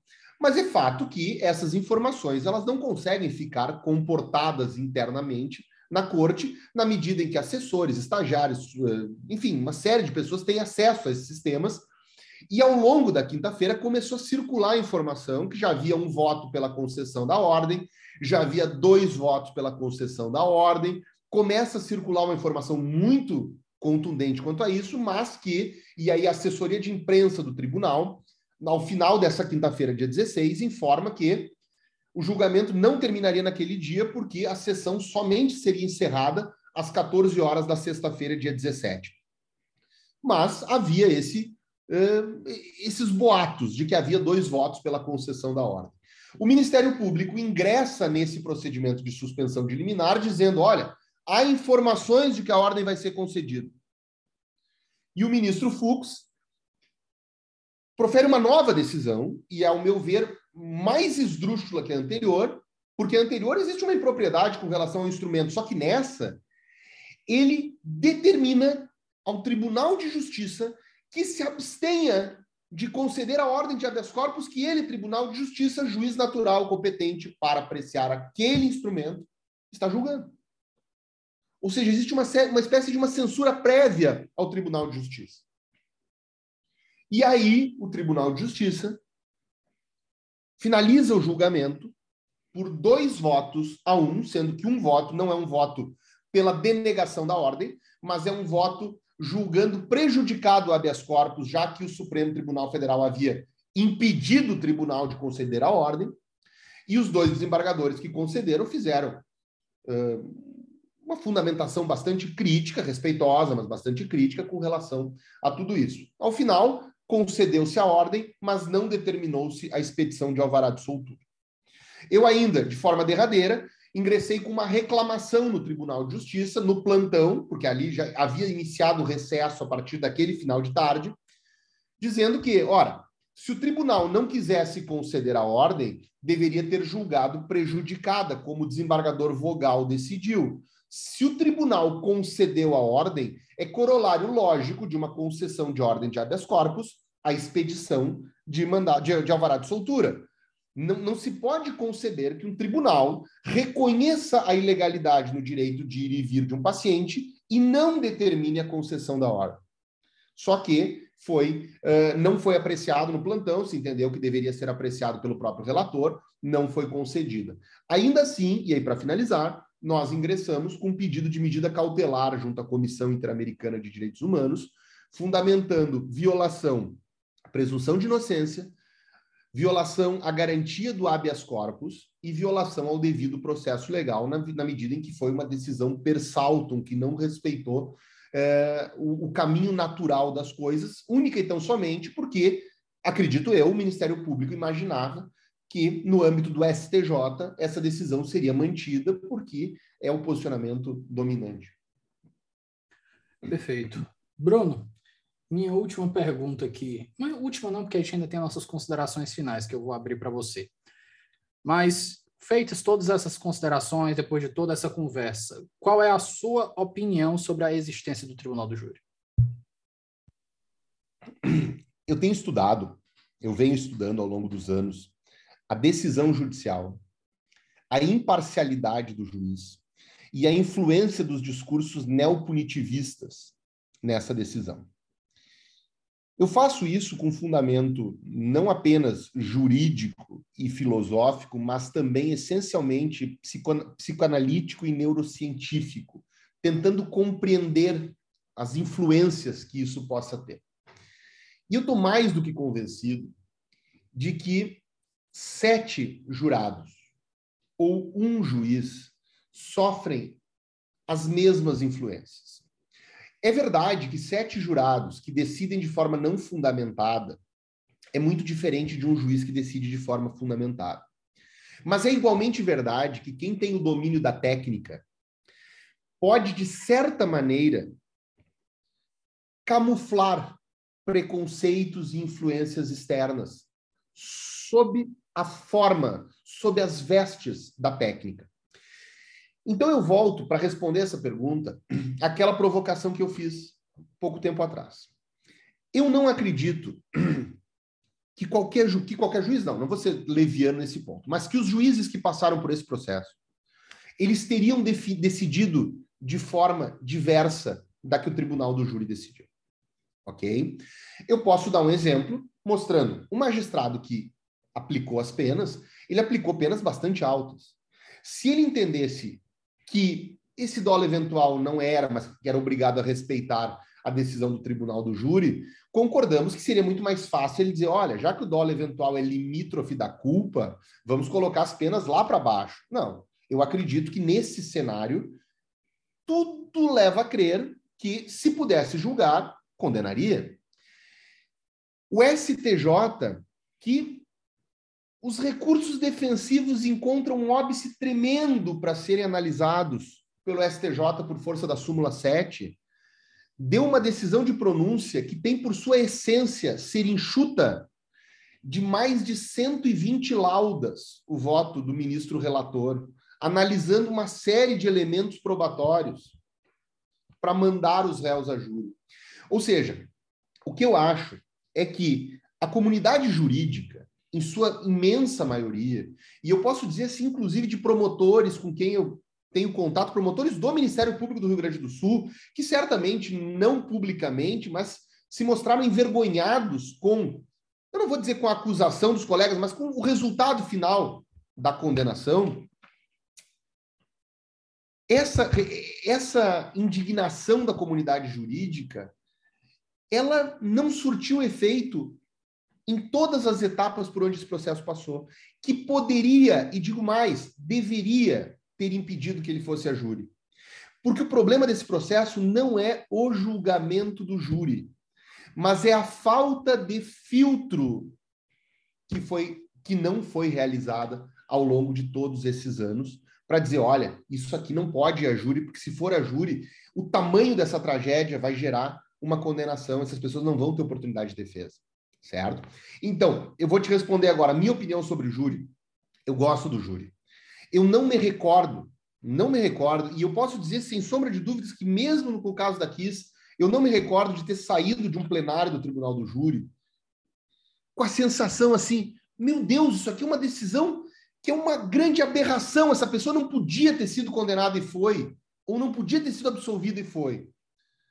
Todos sabíamos, nesse caso da Kiss, quando ele começou, que esse resultado era muito mais provável do que o contrário, certo? Ou seja, não era uma grande aberração. Uma aberração era antes, terem deixado chegar até aqui. Então, eu ainda defendo o tribunal do júri. Eu ainda gosto do tribunal do júri. E eu vou dizer até com um pouco de acidez. Eu não tenho em outro lugar que não no tribunal do júri pessoas prestando atenção nos meus argumentos de defesa por uma hora e meia e depois por uma hora de réplica, como eu tenho no tribunal do júri. Porque as minhas petições que eu faço, que eu pesquiso, que eu junto jurisprudência atualizada, sem qualquer problema, elas vão ser analisadas primeiro por um assessor que vai minutar uma decisão e vai entregar para um juiz que, por gozar da confiança desse assessor, e de forma recíproca, ele vai assinar passando os olhos sobre ela. Mas, Bruno, qual é o problema nisso? Nenhum. Mas então ponham, por favor, o assessor dentro da sala de audiências para que ele acompanhe a produção de prova. Eu quero que ele veja o que, que o réu está dizendo. Eu quero que ele veja o que, que a testemunha de acusação está dizendo. Agora, eu não quero que ele, que uma pessoa, um juiz, participe de todas as audiências e um assessor elabore as decisões sem ver isso. Ah, mas eu vejo no vídeo. Eu não tenho essa garantia. O Tribunal Europeu de Direitos Humanos diz né, que mais do que a justiça, eu preciso ter a confiança na justiça. O famoso caso lá, Piersac versus Bélgica. Então, essas questões, elas me afligem muito. Então, eu gosto do Tribunal do Júri, eu acredito no Tribunal do Júri. O Tribunal do Júri me dá decisões desfavoráveis quando eu gostaria de tê-las favoráveis e vice-versa. Mas eu acho que nós podemos ter um tribunal do júri melhor sem mexer no tribunal do júri, mas mexendo no papel dos juízes antes de se chegar ao tribunal do júri. Se os juízes, se o judiciário como um todo for efetivamente comprometido e crítico com o tribunal do júri, levando a ele as causas que efetivamente merecem ir, e não apenas lavando as mãos, como dizia o ministro Evandro, Evandro Lise Silva, nós podemos ter um tribunal do júri ainda melhor. Bruno, teve um tópico aqui que eu me lembrei que eu vou pedir para você incluir ele, considerações sobre ele nas considerações finais. Dentro da plenitude de defesa, cabe carta, e aqui eu vou, vou, eu vou parecer até preconceituoso com, acho que é os espíritas, mas vamos nós, arriscando, eu, eu, eu corro esse, esse risco. Cabe carta psicografada como defesa na, na dentro da, do conceito de plenitude de defesa dos tribunais do júri, ou a resposta, como, disse, como diziam também no Twitter, a, a uma carta psicografada, é outra carta psicografada dizendo que a primeira era mentirosa? Então, eu acho que aí entra, entra essa discussão toda sobre as estratégias a serem adotadas, né? Evidentemente, evidentemente que trabalhar com uma carta psicografada é algo extremamente arriscado. Arriscado porque depende de crença. Depende de crença. E ele cria, de certa forma, uma prova, eu vou botar entre aspas aqui, uma prova diabólica. Porque como é que você rebate aquilo? Não tem, é, é, é muito complicado. Eu, eu, atuei num júri algum, algum tempo em que eu defendia um sujeito que era acusado de ter matado sua esposa, e a esposa era mãe de santo. E o promotor começou a trabalhar, ele começou, o, o réu, no seu interrogatório, falou de religião, falou que ele era católico, e o promotor começou a debochar disso. E lá pelas tantas ele percebeu que ele estava caminhando num terreno perigoso, porque a depender de por onde se vai, se, vai, se, se trouxer essa discussão para o campo da religião, pode-se pegar um jurado que ou seja refratar essa tese ou acolha essa tese. Eu acho que poder, eu acho que pode. Eu acho que pode. Eu acho que pode. Eu não vejo nada contra da mesma forma que eu não vejo nada contra isso ser trazido, por exemplo, num processo que não seja de júri e pegar um juiz que seja eventualmente espírita. Nesse caso daqui, e eu vou fazer uma ressalva quanto a isso, isso não era uma carta que foi criada pela defesa, atrás foi procurado um médium para fazer essa carta. Essa é uma carta que foi publicada em livro por pais de vítimas que procuraram alguns médiums e se sentiram conformados com as cartas que ali foram uh, disponibilizadas a eles, enfim, psicografadas, e isso foi publicado em livro como uma forma de transmitir conforto aos demais pais. Então, é, é um pouco diferente da situação de simplesmente procurar um médium e aparecer com uma carta qualquer, e aí cria esse problema. Como é que eu vou estabelecer um contraditório sobre essa carta? Eu saio do campo racional e eu viro no campo, eu, eu volto para o campo da crença. Agora, eu, eu, eu vou te dar minha percepção com relação a isso, eu sempre, eu sempre faço essa associação. Alguns anos, vamos botar assim, século XX. Século XX. Quando a gente pensava num grande advogado, num grande tribuno, invariavelmente era aquele advogado de júri de cidade pequena, principalmente quem é de cidade pequena, sempre lembra alguém assim, ah, aquele advogado nos grandes centros, um ou outro, que era que se destacava mais do que todos naquele universo de advogados. E sempre, sempre que você fala em júri, quem não conhece diz assim: ah, isso é aquele teatro, é aquele teatro que tenta convencer sobre quem fala melhor. Eu até acredito, eu até acredito que até o século passado, século XX, os grandes oradores, eles de fato tivessem um diferencial sobre os não tão grandes oradores assim, e a retórica fosse um ponto importante. Hoje, nessa sociedade que nós vivemos, nessa sociedade que nós vivemos, uma sociedade de uma informação muito acelerada, democratizada para todos. As pessoas buscam informação. Nós estamos há alguns dias de uma tragédia que aconteceu em Minas Gerais, do desabamento de uma rocha, e tem pessoas fazendo análises geológicas a partir do que os noticiários estão tratando. Quando nós temos questões envolvendo erros médicos, procedimentos médicos que nunca andaram na boca do povo, eles passam a ser conversados em roda de cafezinho. Acidentes aéreos, quando houve aquela tragédia de Congonhas, todo mundo sabia o que ele era o grooving na pista que era o grooving na pista, que diminuiu o atrito, o coeficiente de atrito com o pneu, e foi por isso que o avião não parou. Ou seja, nessa sociedade de muita informação, nós vamos atrás da informação. E o jurado também. O jurado ele busca ser convencido. É a minha visão do tribunal do júri, tanto que eu sigo sempre uma linha muito mais técnica, porque eu acredito que o jurado que está ali, ele quer ser convencido por meio da técnica, por meio da prova, por meio do elemento que está no processo. Então, a gente volta naquela discussão lá atrás da, da legítima defesa da honra. Ou seja, gastar um tempo com uma prova psicografada é um risco. Por quê? Porque tem uma chance de ter três, quatro jurados que sejam espíritas, que acreditem nisso, que se sensibilizem com isso, e tem, jurado, e tem o risco de não. Tem o risco de não. Então, eu não eu, eu evito, mas por uma questão mais da minha concepção do tribunal do júri. Eu acredito que o jurado estabelece uma conexão melhor comigo quando eu começo a trabalhar no terreno da racionalidade. Quando eu começo a mostrar por A mais B por que, que as coisas aconteceram, e não quando eu me atiro no chão e começo a chorar, embora tenha quem faça isso e, e, e obtenha resultados produtivos. Então, é uma resposta muito individual. Eu evito essas linhas justamente pelo fato de que a minha visão do Tribunal do Júri é que a visão do Tribunal do Júri desses tempos, ela reclama uma atuação, ela uma, uma, uma atuação firme, uma atuação contundente, uma atuação que precisa, claro, mostrar uma cultura, uma erudição, falar bem, falar bem, falar claro, mas essencialmente caminhar no terreno da técnica. Perfeito. Bruno, para a gente finalizar, como sempre, aqui não pode faltar, indicações de leitura. Você me falou durante a nossa conversa aqui que tem um artigo pequeno sobre o tema e qualquer outras leituras que você se sentir confortável em, em indicar aí. Como eu já disse aqui, todo mundo já conhece, sei que já é um ouvinte também, é de casa, o jabá é liberado. tá bem. Não, eu, eu, tenho lido muito hoje, como eu mencionei, eu estou na, na, fase final da minha redação da minha tese, eu tenho lido muita questão uh, sobre o poder de persuasão. Então, uh, eu acho que tem muita coisa, eu acho que mais do que direito, especialmente para o tribunal do júri. Ah, eu tenho, eu tenho uma lista, eu, na verdade, eu tenho 14 listas de livros na Amazon, né?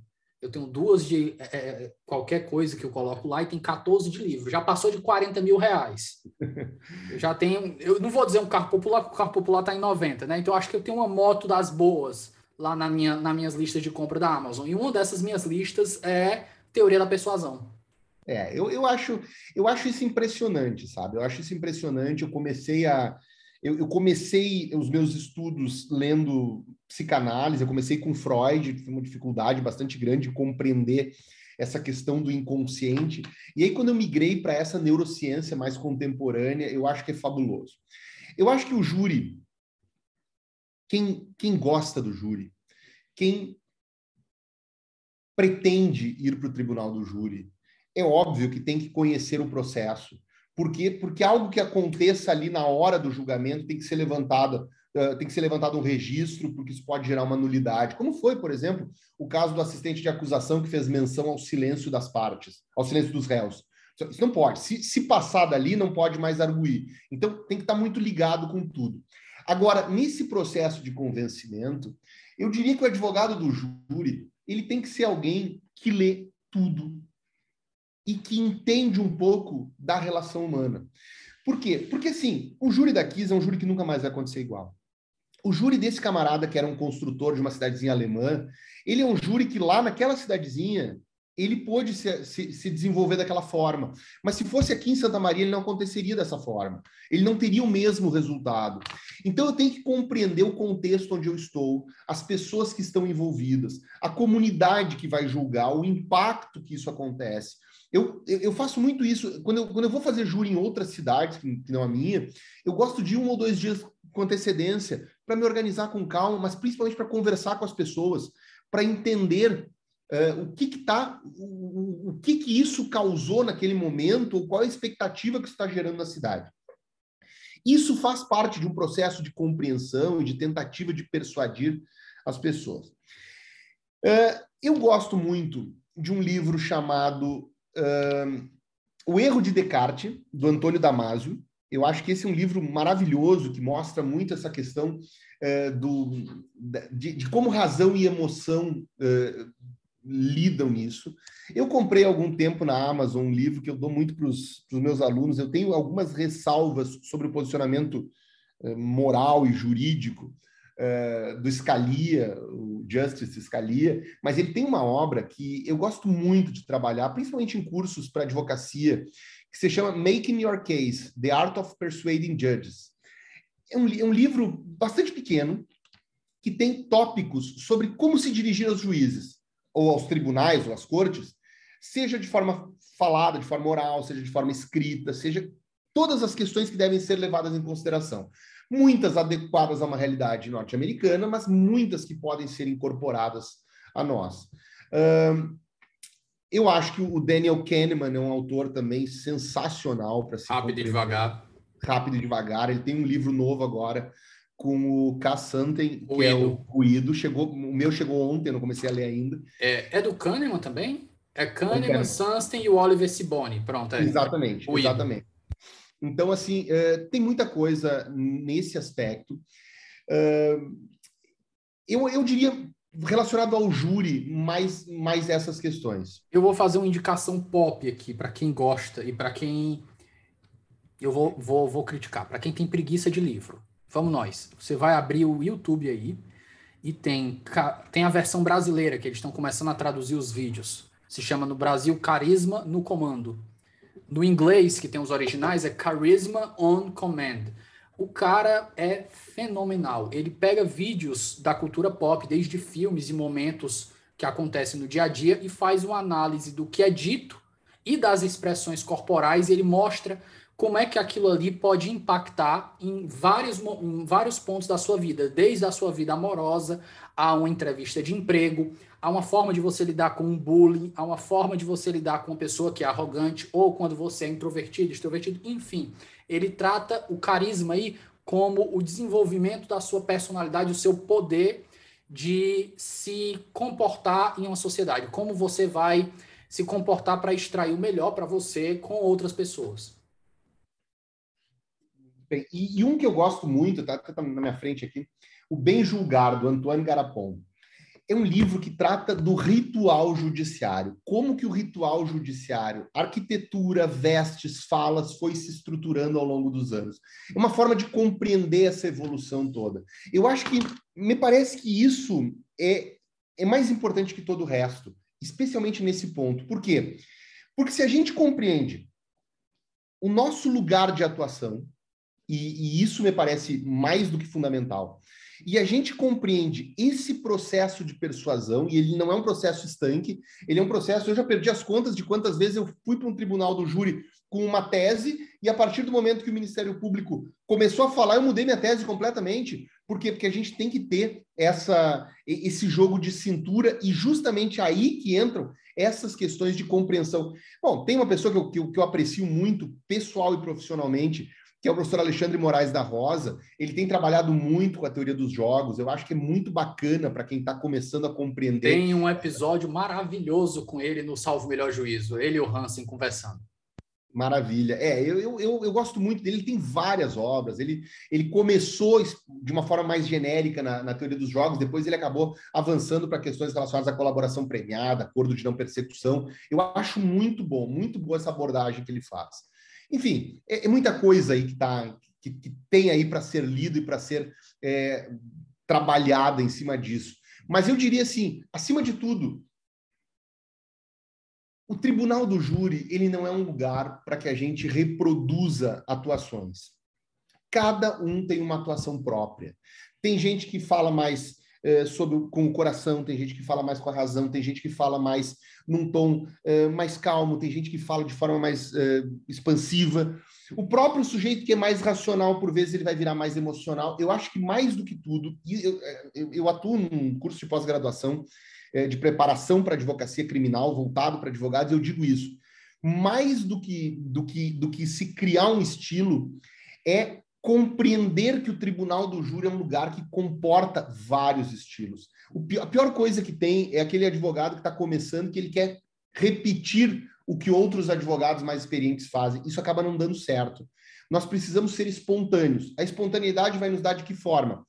Com a experiência, e aí para a gente ter experiência, a gente tem que errar bastante, é natural, todo mundo fez isso, então não adianta, ninguém vai chegar, debutar no seu primeiro júri fazendo um júri impecável. Temos que errar. Errem, errem bastante.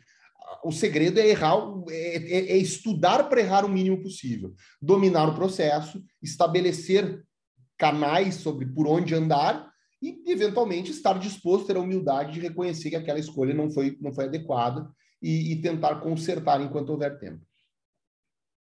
Maravilha.